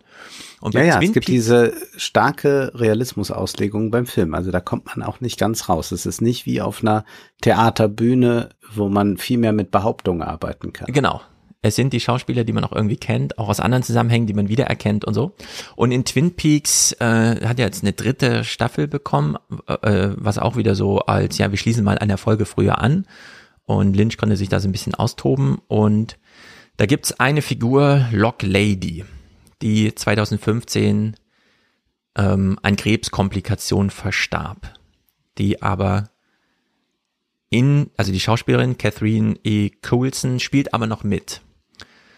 Und zwar selbst fünf Tage vor ihrem tatsächlichen Tod noch mit einem Satz wie Hawk, I'm dying, der so kontextlos einfach stattfindet. Also in der Serie sagt sie als Figur zu einer anderen Figur, ich sterbe hier gerade und fünf Tage später ist sie aber wirklich als Schauspielerin gestorben. Also David Lynch hat es hier sozusagen richtig auf die Spitze getrieben und Fiktion und Realität mal so richtig verschränkt. Und gleichsam ist die erste Folge dieser Twin Peaks Staffel der Schauspielerin gewidmet und die letzte Folge dem Charakter. Also so, mhm. dass man auch auf beiden Ebenen da nochmal die, und da fragt man sich ja eh, die Widmung steht ja am Anfang, ist das dann noch die Botschaft des, oder ist es schon, also hat es dann schon begonnen, die Fiktion, oder sind wir dann noch in der Realität? Ja, so ein bisschen. Und äh, da habe ich dann doch irgendwie gedacht, hm, vielleicht kann man es doch nicht so einfach sagen, dass Fiktion einfach nicht die Realität ist, sondern gerade in der Filmproduktion heute da doch noch so ein paar Verschränkungen irgendwie drin sind, weißt du? Also das die können sein, also eine Sichtbarmachung ist natürlich äh, da vonnöten oder eine Transparenzmachung, wo man es mit Fragen des Alters zu tun hat. Also entweder sagt man, man lässt jetzt dann nur noch Cyborgs auftreten oder man lässt äh, Tom Cruise animieren. Also man könnte ihn jetzt auch als ewig 30-Jährigen animieren lassen. Im Prinzip könnte Tom Cruise sagen, ich drehe nicht mehr selbst Filme, sondern äh, vermisst mich noch mal bitte und dann arbeitet ihr mit den entsprechenden Computerprogrammen, um mich äh, ja. ewig jung auf der Leinwand zu lassen. Äh, es gibt ja einen nicht besonders guten Billy Wilder Film dazu, der heißt Fedora. Und da ist die Pointe, dass Fedora eine Leinwandgöttin ist, äh, die wunderschön ist, aber nicht altern will. Und dann muss irgendwann die Tochter von Fedora Fedora sein. Mhm. Und äh, die bricht dann, zerbricht natürlich dann daran. Äh, gespielt von Hildegard Knef. Ursprünglich sollte die Rolle Marlene Dietrich übernehmen, die aber äh, keine alte Frau spielen wollte äh, ja. in den 70er Jahren, wo sie selbst schon äh, weit über 70 war. Und natürlich äh, kommt man da an so einem Punkt an, wo äh, der die Realität in den Film hineinragt. Ich glaube, bei diesem Amazon Playbook äh, geht es ja einfach darum, dass es um geschlechtliche Identität und solche Sachen geht. Ja. Und wo ich sage, äh, das ist äh, vollkommener Unsinn. Äh, genauso auch was nationale Herkunft anbelangt. Ähm, also äh, äh, natürlich muss auch da einem Realismus entsprochen werden.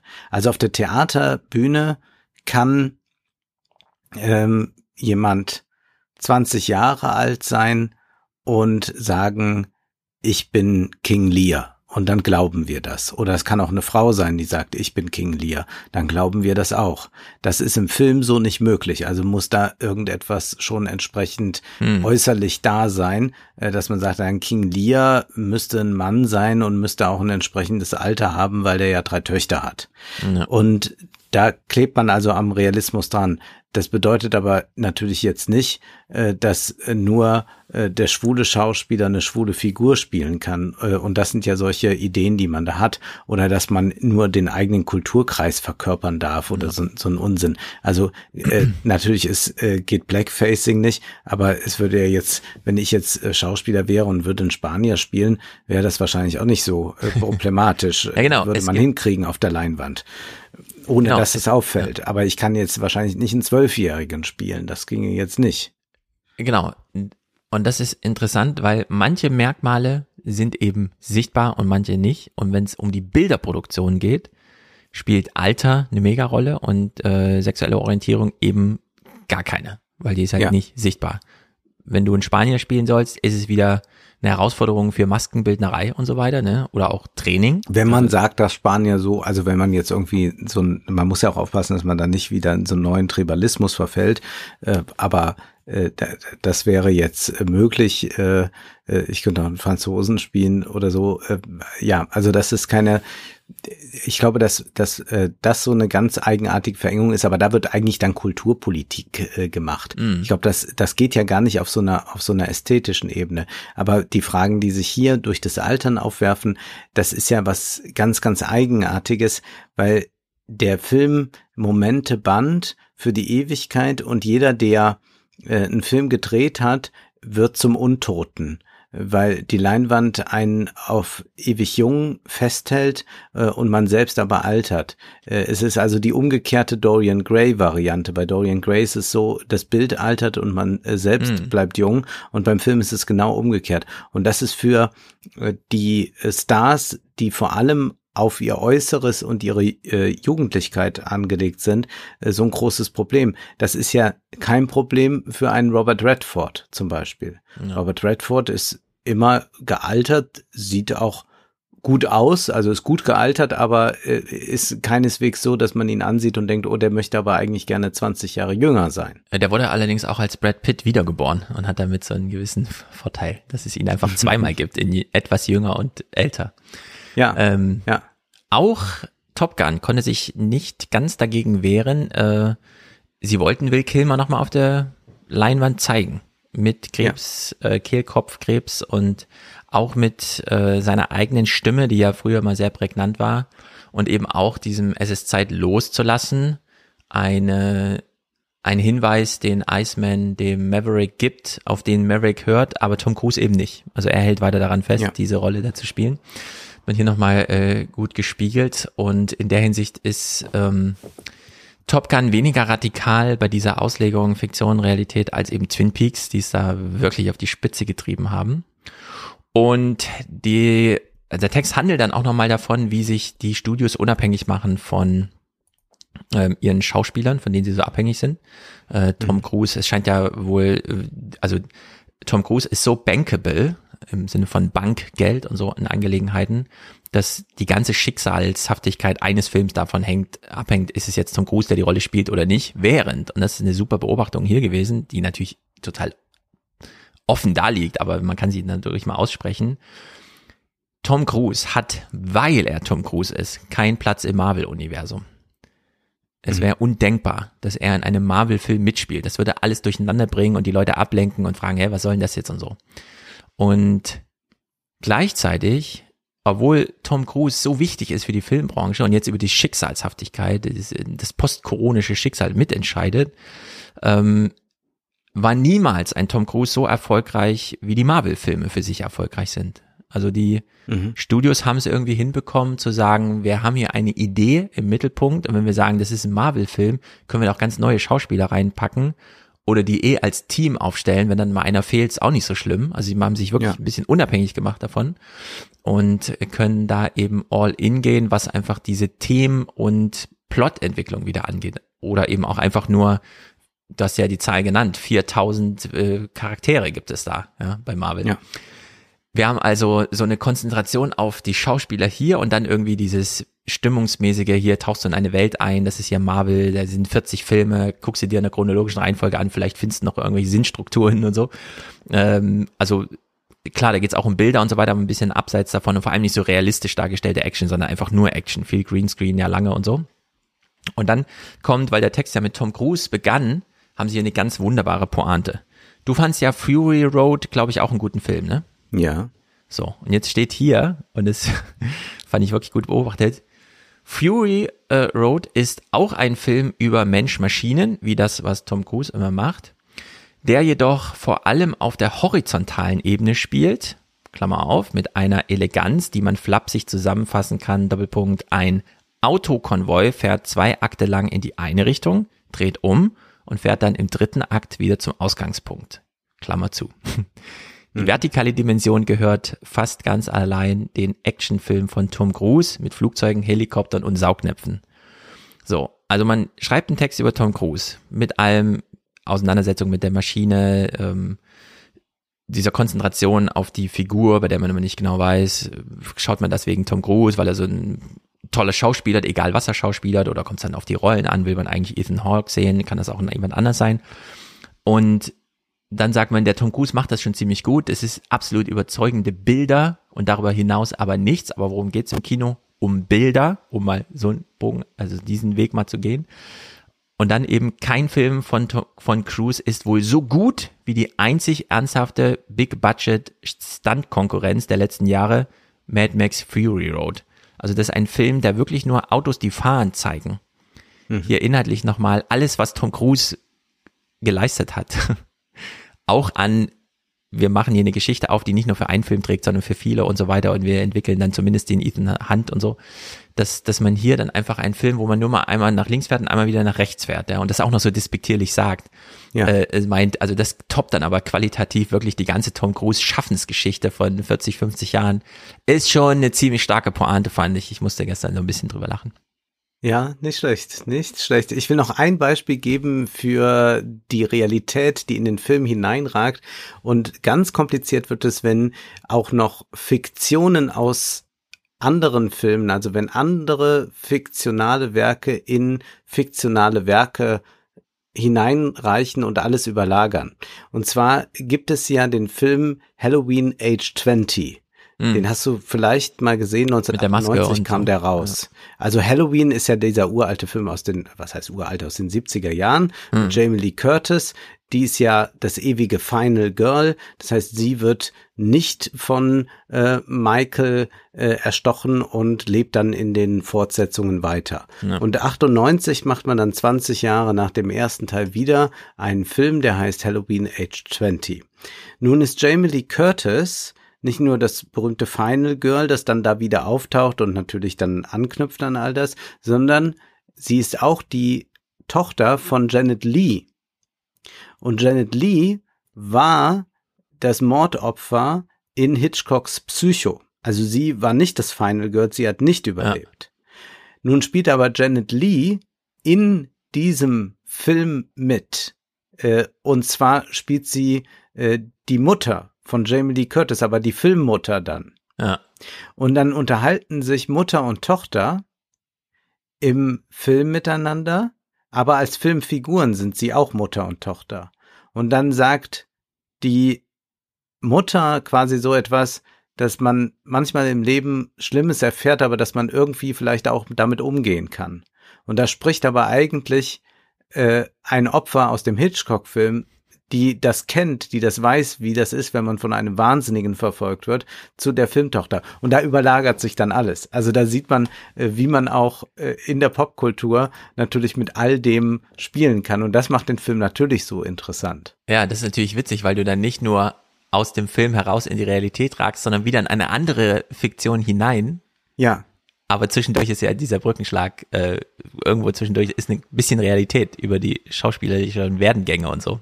Ja. Naja, das ist verdreht. Das sind denn die Schmankel für dich, die stehen dann bestimmt alle in deinem Buch so drin. Vielleicht. Mal schauen. Vielleicht, du verrätst nichts. Ich verrate nichts. Ich äh, komme zu einem Roman, den ich gelesen habe, Die Kinder sind Könige. Und zwar handelt dieser Roman von einer Mutter, die zwei Kinder hat und einen Lebensgefährten, äh, eine Tochter Kimmy und einen Sohn Sammy und diese Mutter kommt irgendwann auf die Idee, es ist so langweilig hier zu Hause. Ich könnte ja mal anfangen, die sozialen Medien zu nutzen. Sie fängt dann erst so bei Facebook an. Man muss sagen, das wird dann kapitelweise immer so ein bisschen nacherzählt, wie es dazu gekommen ist. Jedenfalls schafft sie es, ein richtiges Medieninfluencer-Imperium aufzuziehen. Also ihre Kinder haben eigene YouTube-Kanäle dann sehr bald und sie auch. Und dann gibt's Familienkanäle. Jedenfalls haben die eine Millionen Reichweite. Und der Roman beginnt aber damit, dass Kimmy, also die kleine Tochter, sechs, sieben Jahre alt, plötzlich nicht mehr da ist. Sie ist entführt worden. Und dann gibt es eine Kommissarin äh, mit dem Namen Clara, die zu dieser Melanie, dieser Influencer-Mutter fährt und das äh, versucht, den Fall aufzurollen, die das also betrachtet, was ist da eigentlich los. In Frankreich gibt es schon viel stärker im Übrigen diese Debatte, äh, wie man Kinder eigentlich äh, da schützen sollte im Internet vor dieser Kommerzialisierung und so.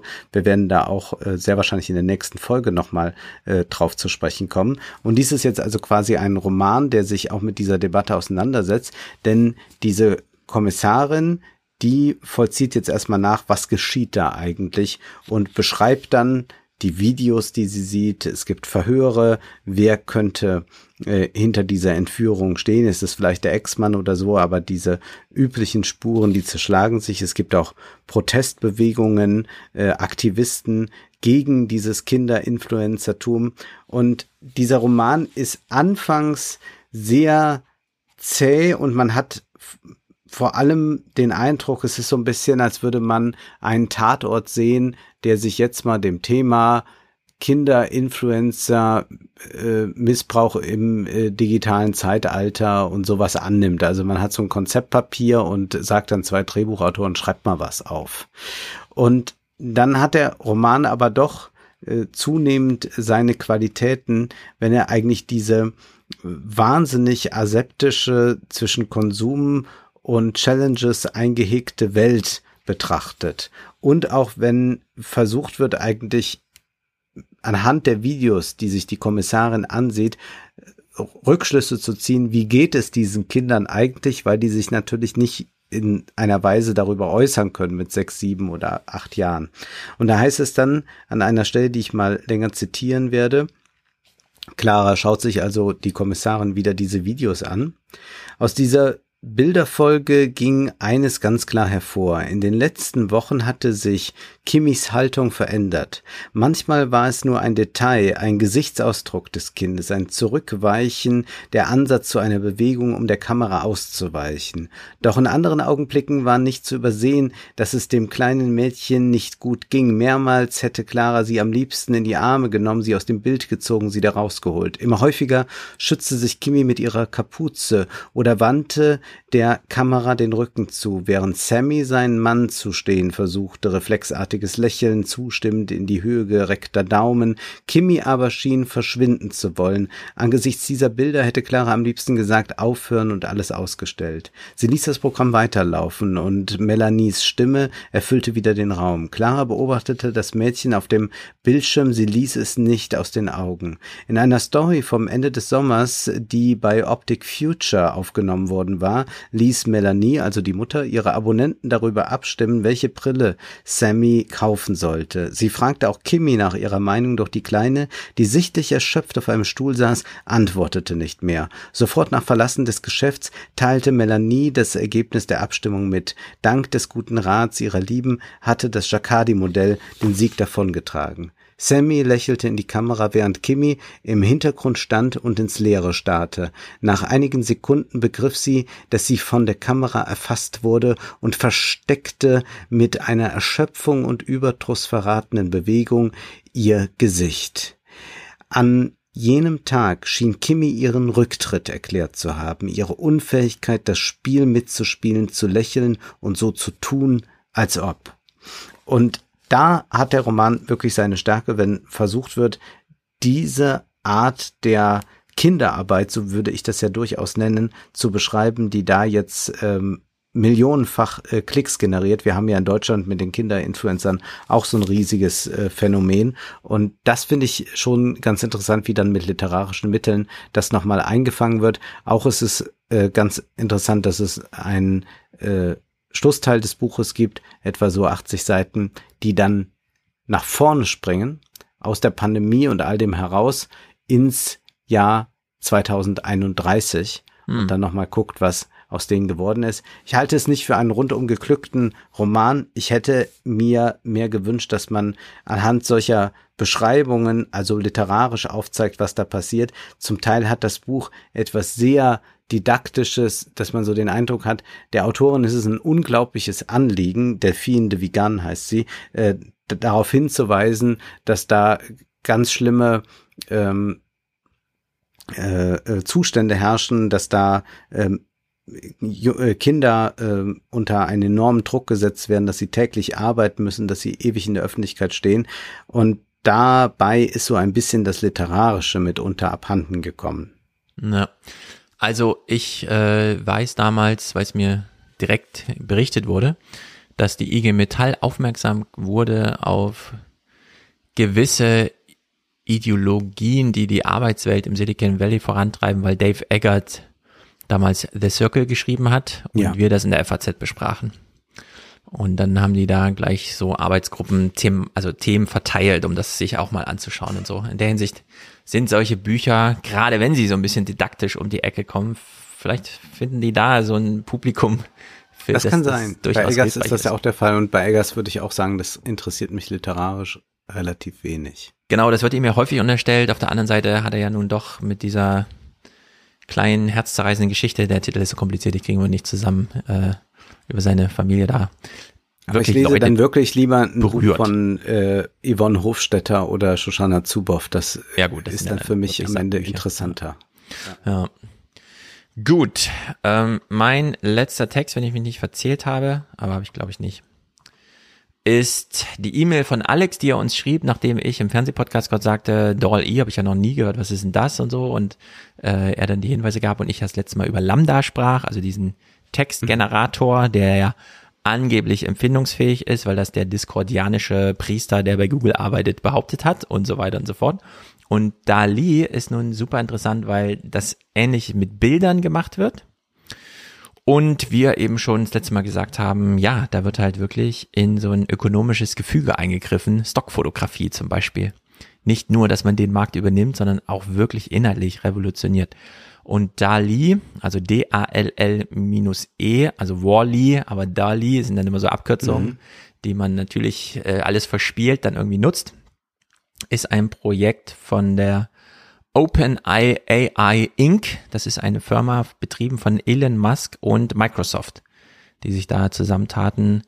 Ich habe noch im Hinterkopf, wie Elon Musk die mal sagte. Die arbeiten da zusammen, ja, die obwohl haben ja Elon Musk und Bill Gates so zerstritten sind, beziehungsweise Elon Musk Bill Gates beleidigt hat und ja. Bill Gates beleidigt wurde von Elon Musk, weil er wohl auf short gegangen ist, was die Tesla-Aktie oder so anbelangte und sagte, ja, da glaube ich nicht dran. Ja. Und äh, da sind also dann zwei äh, sehr egozentrische Menschen aufeinander getroffen. Ja, ich würde halt sagen, Microsoft und Bill Gates hat gar nicht mehr so viel miteinander zu tun, also die Vermögenssachen schon seit Jahrzehnten eigentlich.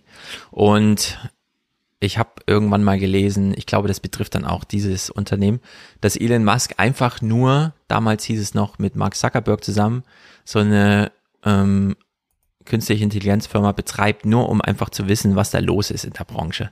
Also so mhm. als Hobby nebenher, um da nicht völlig außen vor zu sein.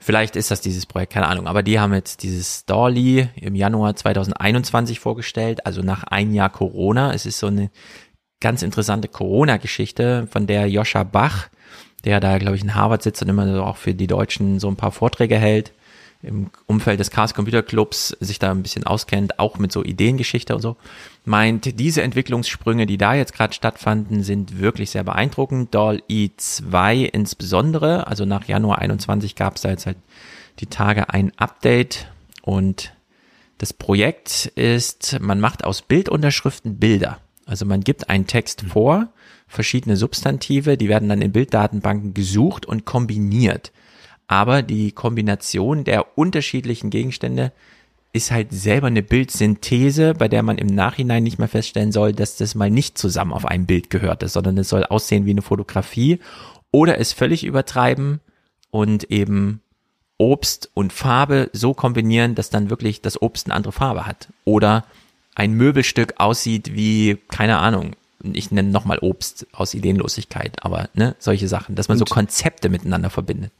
Gibt es also eine Datenbank, die richtige Fotos hat? Genau. Also gibt es irgendwas echtes, was kompiliert wird ja. oder ist die Grundlage in dem Sinne auch gar nicht da? Genau, die Grundlage sind Bilder, die mit Bildunterschriften einfach geliefert wurden und dann möglichst ein Objekt zeigen. Also Flugzeuge, tausendfach Flugzeuge aus allen Richtungen fotografiert und so weiter, so dass dann selbst gelernt festgestellt wird, aha, das ist ein Flugzeug. Und so werden auch alle anderen Sachen gelernt. Und dann ist es die Aufgabe, das zu kombinieren.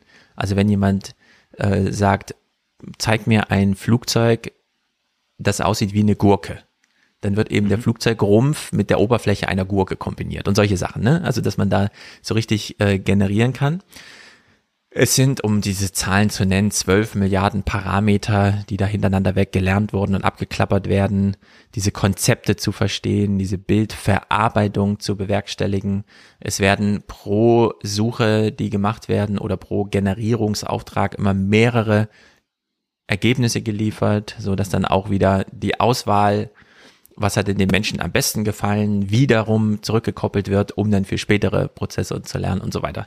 Naja, das, also dieses Doll-E-Zeug war so beeindruckend, als die Leute das sahen. Man kann es noch nicht selber verwenden, dafür ist wahrscheinlich die Rechenkraft noch zu hoch, aber man sieht Beispielbilder, die aus dem Apparat rausfielen und da dachten sich so einige Leute, krass, also diese milliardenschwere Stockfotografiebranche und man will ja für alles irgendeine Bebilderung haben im Internet, damit ja. das auch alles schön attraktiv ist.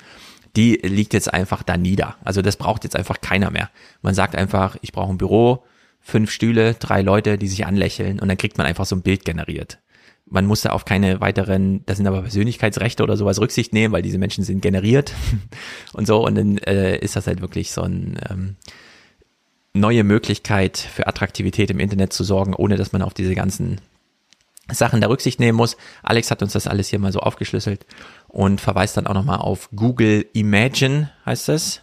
Wozu Alex schreibt, äh, dann kam vor ein paar Tagen noch einmal Google äh, mit ihrer KI, mit einer anderen Technik heraus, was das auch wieder geschlagen hat. Also die Leute waren dann nochmal beeindruckter von Googles Ergebnissen als von dem, was Doll-E macht.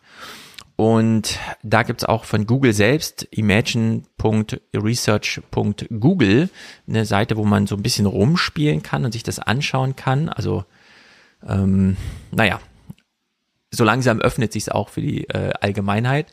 Und dann gab's hier eben ein Tweet an Joscha Bach, äh, ich freue mich auf die Zeit, in der DALL-E 10.2 in der Lage sein wird, Filme auf Hollywood-Niveau zu produzieren, indem man einfach ganze Bücher eingibt. Wäre das möglich? Also man gibt ein Drehbuch mit Regieanweisung ja. und Szeneriebeschreibung, Kulissen und lässt dann einfach mal generieren.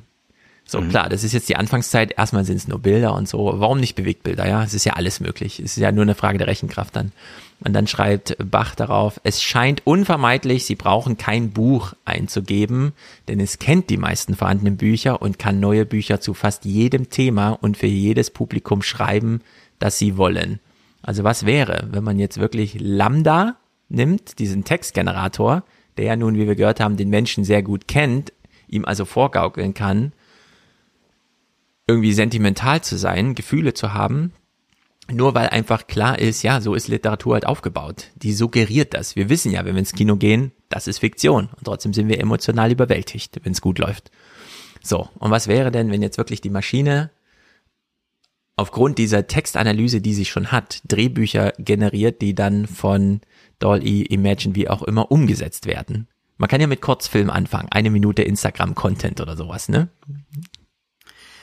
Ich hatte ja im vergangenen Salon das Buch von Amanda Lotz vorgestellt, wie eigentlich Netflix funktioniert. Genau. Und da sagte sie, die gehen jetzt nicht auf Zielgruppe, dass die sagen, ah, genau. Stefan genau. ist ein Mann so und so alt und deswegen interessiert er sich für dies und das, sondern die wissen, was du gesehen hast und haben dann solche Muster und haben vor allem Keywords oder sie nimmt dann einen anderen Begriff, die vor allem auch die Emotionen, die geweckt werden, äh, damit verbunden sind und die Stimmung, also die Atmosphäre, das Iron, das ist ironisch, das ist lustig, äh, das ist melancholisch.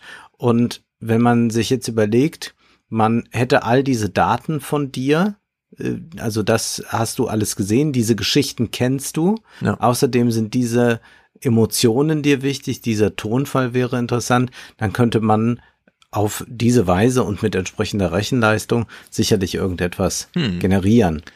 Genau. Aber das ist natürlich furchtbar. Ja. Also wir, aber wir wissen ja, Kindle und Amazon Prime Video und auch Netflix, die werten ja Nutzerverhalten radikal aus. Ja, also aber es ist ja doch auch noch nicht der äh, AI-Roman geschrieben, der zum Bestseller geworden wurde. Genau. Und das ist eben dieser zum Bestseller Punkt. gekommen ist, beziehungsweise ja man äh, kann wahrscheinlich eher so beobachten, dass Autoren versuchen, so zu schreiben, wie eine hm. AI, die alle Daten hat, schreiben ja. würde. Also die Google-Suche als allereinfachstes und von uns allen bekanntes System, das uns ähm, unsere Bedürfnisse befriedigt. Inhaltlicher ja. Art. Und wir reden ja hier nur über so audiovisuelle Bedürfnisse einfach, die wir haben, wenn wir über Tom Cruise und so weiter reden und die Bilderwelten man gibt ein Suchwort ein und äh, Google sucht dann aus dem Index, den sie haben, einfach so 10.000 Ergebnisse zusammen. Mhm. Und zeigen uns aber fünf ausgewählte als die ersten und drei besonders hervorgehoben. Und dann gucken sie genau, was wird denn von dem angeklickt. Man braucht also nicht nur das Weltwissen, sondern auch ähm, Wissen darüber, wie die Nutzer es nutzen. Google wollte ja immer alle Bücher der Welt und Wissen darüber, wie die Leute lesen, was sie lesen haben. So, jetzt ist es natürlich immer noch ein Einschlag der Verlegenheit zu sagen, gestalte mir ein Bild mit einem Schreibtisch und einer Lampe und einem Baum mittendrauf und lass bitte Gras drunter wachsen. Und dann gibt's halt zwölf Vorschläge von der Maschine. Also sie ist immer noch sehr dabei zu lernen, welcher dieser zwölf Vorschläge war es denn jetzt eigentlich. Und es ist auch immer noch unklar, was heißt, wenn bei diesen zwölf das ausgewählt wird, wenn ganz andere Substantive miteinander kombiniert werden, kann man da irgendwas draus Schlussfolgern oder muss man das immer wieder neu lernen? Also muss man für immer zwölf Vorschläge liefern oder kann man das irgendwann mal eindampfen, dass sich da wirklich Muster auch im Nutzerverhalten erkennen? Und wenn das passiert, dann kann man ja durchaus überlegen, ob man so ein Autorenzimmer, eben wie beim letzten Mal schon gesagt, nicht einfach ein weißes Blatt hinlegt, sondern schon Textvarianten und die mehr ins Redigieren kommen als ins Kreieren und da vielleicht auch eine sehr erfüllendere Aufgabe drin sehen. Es gibt sehr viele Leute, die ganz wunderbar und gerne redigieren, aber die total verhungern, wenn sie vorm weißen Blatt Papier sitzen. Und es ist auch eine interessante Arbeitsteilung, dass manche Menschen sehr gerne einfach ins Archiv gehen und andere Leute sehr gerne formulieren. Und warum kann man diese Archivarbeit nicht einfach schon mal in eine Textform gießen, die dann zu redigieren ist? Also da sind auf verschiedenen Ebenen so Generation, technische Generierungsprozesse drin, die sich durchaus lohnen, ausgebeutet zu werden. Und ähm, beim Film eben auch. Man will ja, sich gerade bei Tom Cruise so von ähm, einer Flugzeugszene zur nächsten hangeln und dazwischen muss ein Dialog stattfinden. Wie gestaltet man ihn und mit welcher Hilfe, technischer Hilfe? Ja, und da gibt's ja Angebote. Ich bin ja absolut davon überzeugt von der menschlichen Kreativität allein. Also ich glaube, dass das äh, irgendwas äh, simpler machen kann, wenn ja. man jetzt äh, vor Greenscreens dreht, also wenn man jetzt alleine an das geht, was retuschiert werden muss oder so, dass das alles mit künstlichen Intelligenzen sinnvoller ist. Das ist so wie automatisierter Journalismus, wo man mhm. sagt, gut, jetzt kann man jemanden dahinsetzen, der alle Börsenkurse abtippt und das dann in irgendeine Form gießt. Wenn das eine AI macht, wäre das besser. Man braucht eher jemand, der diese Börsenkurse wirklich interpretieren kann im ja. Sinne von, äh, was genau. droht uns in einem Monat. Und ich würde auch sagen, dass die menschliche Kreativität unersetzlich ist und auch die große Kunst nicht äh, programmierbar ist. Und dass sich gerade auch äh, das zeigt, dass man ja bemerkenswerterweise Tom Cruise nicht äh, ersetzen kann und auch, äh, dass es da keinen Nebenbuhler gibt. Also es gibt schon auch einen Grund wohl, der sehr schwer zu finden ist. Das ist wahrscheinlich dieses Je ne sais äh, pas quoi, also irgendetwas, ein gewisses Etwas, das da vorhanden ist, mhm. das uns irgendwie so fasziniert, dass wir Tom Cruise auf der Leinwand sehen wollen, denn man könnte ja auch einfach jemand anders nehmen. Also das ist ja jetzt nicht so, dass man sagen kann, die Stunts kann nur Tom Cruise machen oder niemand kann so gut Texte auswendig lernen. All das äh, ist ja nicht der Fall, sondern Tom Cruise wäre eigentlich ersetzbar. Es gibt sogar äh, Typen, die besser aussehen, jünger sind und was weiß ich, aber trotzdem äh, ja. nimmt man Tom Cruise und das ist äh, auch, glaube ich, bei äh, einem guten künstlerischen Werk so, dass es dann doch so etwas wie eine Handschrift ist, dass es doch äh, auch der kreative Geist ist, der sich da ausgedrückt hat. Wenn der eine handwerkliche Unterstützung durch künstliche Intelligenzen bekommt, dann kann das sinnvoll sein und das kann auch hilfreich sein, das zu nutzen und man kann vielleicht dann produktiver sein. Aber ich glaube, dass man mit dieser Kompilation aus Versatzstücken und so am Ende doch nicht viel erreicht. Ja, kann sein. Äh, ich würde also Stockfotos ja, aber Stockfotos ist ja auch so quasi das Fotominimum. Da, ja. ja. was heißt Kleinkunst? Oder, oder würde ja kein Fotograf, also, also ein Fotograf ja. will tolle Porträtaufnahmen oder so etwas machen oder tolle Landschaftsaufnahmen. Aber der, der reißt sich jetzt vielleicht nicht darum, äh, einfach ein Stockfoto zu machen, wo zwei Gläser drauf abgebildet ja. sind. Also auch das ist schwierig und das äh, erfordert Handwerk. Aber ich glaube, dass die äh, künstlerische Schöpfungshöhe, da wo sie dann wirkliche Höhen erreicht, dass das äh, der Punkt ist, wo die menschliche Kreativität, Gott sei Dank, über dem steht, was die Maschinen vermögen. Hm. Genau. Vielleicht ist der, die Unterscheidung, die man anbringen muss, die große Kunst und eben der Kleinkram, der im Alltag so stattfindet. Denn manchmal hört man zum Einschlafen gerne Musik, von der man weiß, sie sollte einfach nur beruhigen. Gleichzeitig will man aber in ein Konzert gehen, um sich richtig in Wallung zu bringen. Und da ist es essentiell, dass da echte Menschen auf der Bühne stehen. Dieses mhm. ganze ABBA-Projekt und so weiter finde ich alles zum Scheitern verurteilt. Es ist wirklich nur eine Technikdemonstration. Das macht man genau einmal mit. Und es muss dann aber auch ABBA sein. Und dann ist dieser Drops gelutscht. Dann haben dann ja. ab dann einfach, also nochmal tausend Leute, die fünf Jahre lang arbeiten, wird es in diesem Gebiet da einfach nicht geben. Und in der Hinsicht, äh, ja, wandelt sich halt die, also der, die kreative Arbeit kann sich durchaus wandeln und ich denke zum Guten. Ich, ich sehe da so ein gewisses Potenzial, gerade in dieser Textproduktion. Denn manchmal sind es wirklich nur Formulierungen, die zu schaffen sind. Und wir hatten das auch schon mal im privaten Rahmen so besprochen beim Essen mit anderen, die uns dann auch fragten, weil wir so Autoren sind, ähm, wo wir dann auch nochmal so runterdampfen mussten, oder ich zumindest, und sagen musste, ja, also wenn ein Buch erstmal geschrieben ist, und es steht dann im Regal und ein halbes Jahr später kommt es dann auf den Markt.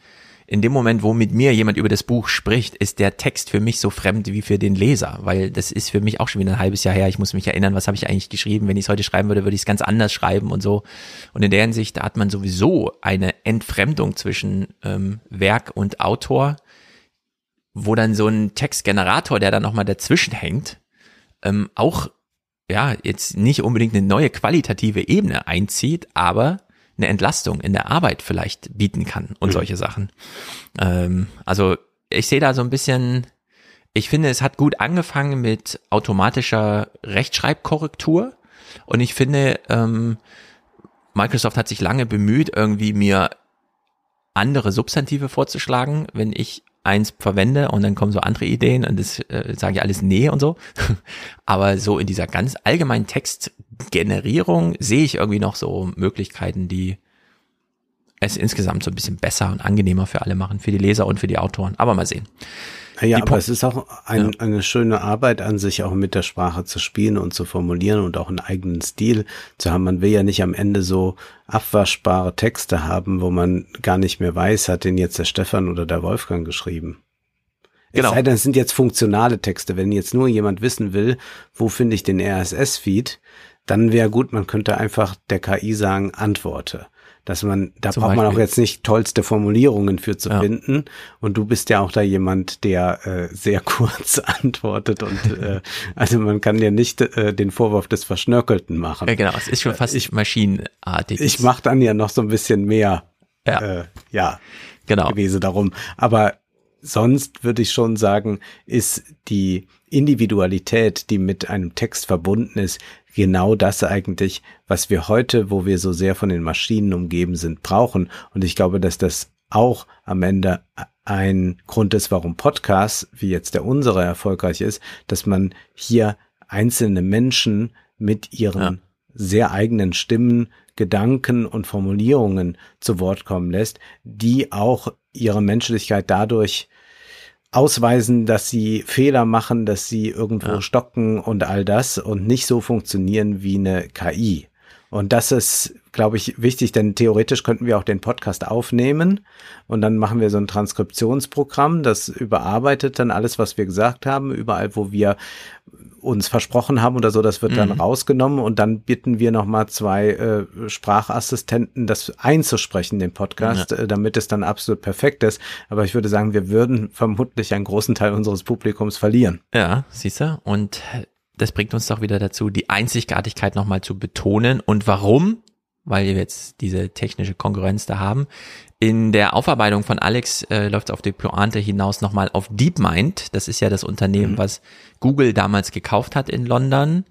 Ähm, und wo die DeepMind-Mitarbeiter gesagt haben, ihr könnt uns kaufen, aber die Bedingung ist, ihr braucht dann einen Ethikrat. Und Google so, äh, wie was? naja, seitdem hat Google jedenfalls einen Ethikrat da irgendwie irgendwo versteckt. Und DeepMind kam jetzt mit Gato oder Gatto, G-A-T-O, um die Ecke. Und Gatto macht all das, was ich vorher einzeln genannt hatte. Also Lambda macht Text, Dolly macht irgendwas mit Bildern und dann gibt's noch so verschiedene anderen Kram. Und das Anliegen von DeepMind ist, dass bei Gatto, das man so ein bisschen zusammen zu kombinieren.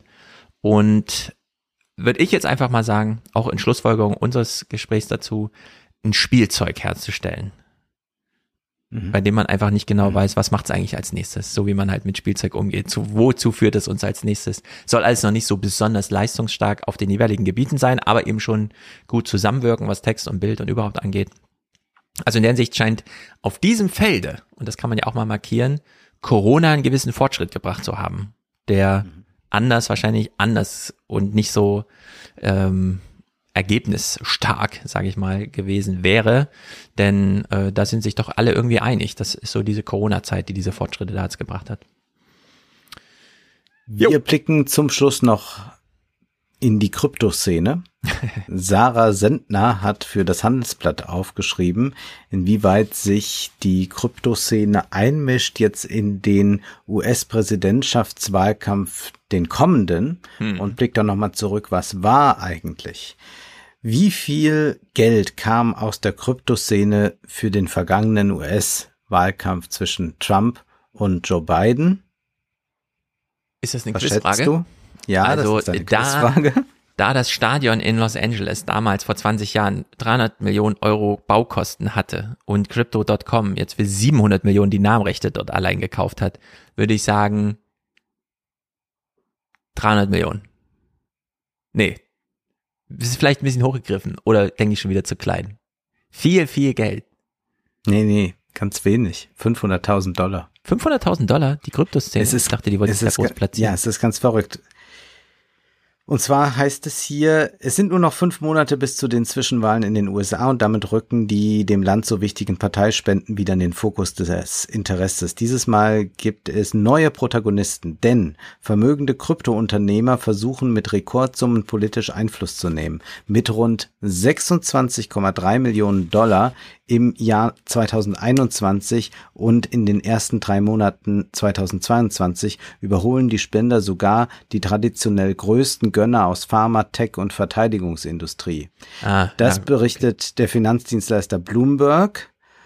Das ist ein Anstieg aber jetzt von 5200 Prozent ja. gegenüber demselben Zeitraum der vergangenen US-Präsidentschaftswahl, dem rund 500.000 Dollar aus der Kryptoszene geflossen sind. Und jetzt wird es immer mehr, denn man hat natürlich Angst, dass man sein Vermögen, das man da macht oder sein Geschäftsmodell, das man sich gebaut hat, verlieren könnte.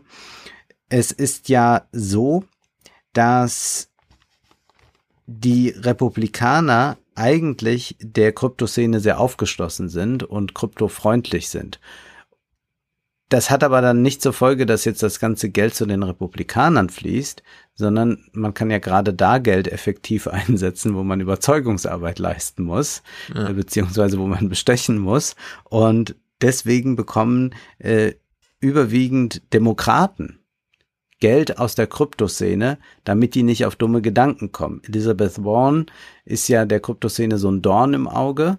Mhm. Äh, ob sie jetzt da Geld erhalten hat, das ist jetzt hier dem nicht zu entnehmen. Aber einige andere Demokraten haben doch äh, ganz stattliche Summen äh, bekommen. Und zum Beispiel die Kandidatin Arika Rhodes, kenne ich nicht, oder Rhodes, mhm. die hat also enorme Summen bekommen und einige andere auch. Weiterhin äh, heißt es dann, es gibt dann so Events, die ausgerichtet werden. Die größte Kryptobörse Coinbase veranstaltete Ende März ein Spendenevent für den demokratischen Mehrheitsführer Chuck Schumer. Also auch der wird dann bedacht. Und naja, äh, es geht jetzt eigentlich erst so richtig los. Manche Krypto-Anhänger haben auch äh, noch ganz andere Ambitionen. Also da äh, ist zum Beispiel ähm, der Branchenprimus Bankman Fried. Da wird angekündigt, wir könnten da mal mit 100 Millionen Dollar unterstützen und die wollen auf keinen Fall Trump haben. Sollte Trump nochmal antreten, würde man für die Gegenkampagne sogar vielleicht eine Milliarde in die Hand nehmen. Also man hat da äh, äh ein, doch eine ganz eigenartige Auffassung mitunter, was man haben will und wen man nicht haben will. Jedenfalls stellt sich die Frage, ob das dann auch wirklich so weitergeht mit diesen Spenden, denn ja. natürlich sind die Portfolios sehr geschrumpft jetzt, äh, dieser ja. ganzen Crypto-Bros. Äh, das bleibt abzuwarten. Aber wenn ich das hier so lese, würde ich mal sagen, ein Verbot oder auch nur eine harsche Regulierung von amerikanischer Seite des Kryptomarkts wird nicht zu erwarten sein.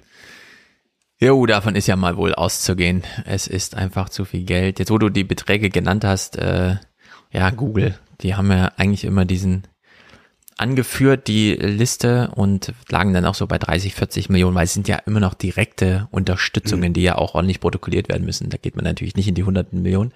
Aber im Umfeld ja dann schon, diese Superpacks, die sich da bilden, ja. also die offen sind einfach für alle Unterstützung, wo man auch nicht genau weiß, wie man das jetzt Genau, das haben die auch sehr für sich jetzt erkannt. ja, ja. Das wird da auch drin rein. geschildert. Ja. Immer sehr gespannt. Der nächste Präsidentschaftswahlkampf, da das jetzt immer alles auf Messers Schneide ist und so, sind ja dann, da geht's ja dann wirklich richtig zur Sache. Gut, damit ist der Salon beschlossen. Alle Texte sind besprochen. Weitere wichtige Texte gab es nicht. Nein, doch weist uns gerne weiter auf Kram hin und äh, ein Buch haben wir aber noch nicht fürs nächste Mal. Wir wissen nur schon, wenn Precht und Welzer dann da sind, äh, werden wir das lesen im September. Das müssen wir machen. Wir, wir äh, beziehungsweise Oktober. Ich glaube, es kommt dann Oder ganz Oktober. Ende September. Äh, aber wir werden es dann im Salon natürlich besprechen. Ganz gelassen werden wir das tun, ohne zu hyperventilieren. Gestern äh, bebte schon Twitter.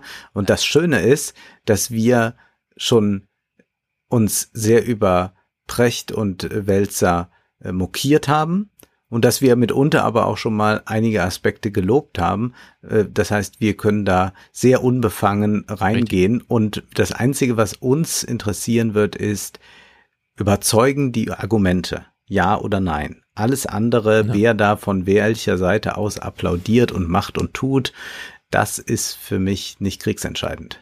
Äh, ganz genau. Wir werden ja nicht nur das Cover lesen, so wie gestern alle, ja. sondern wir werden ja den Text dann lesen und auf die Probe stellen. Und äh, ja.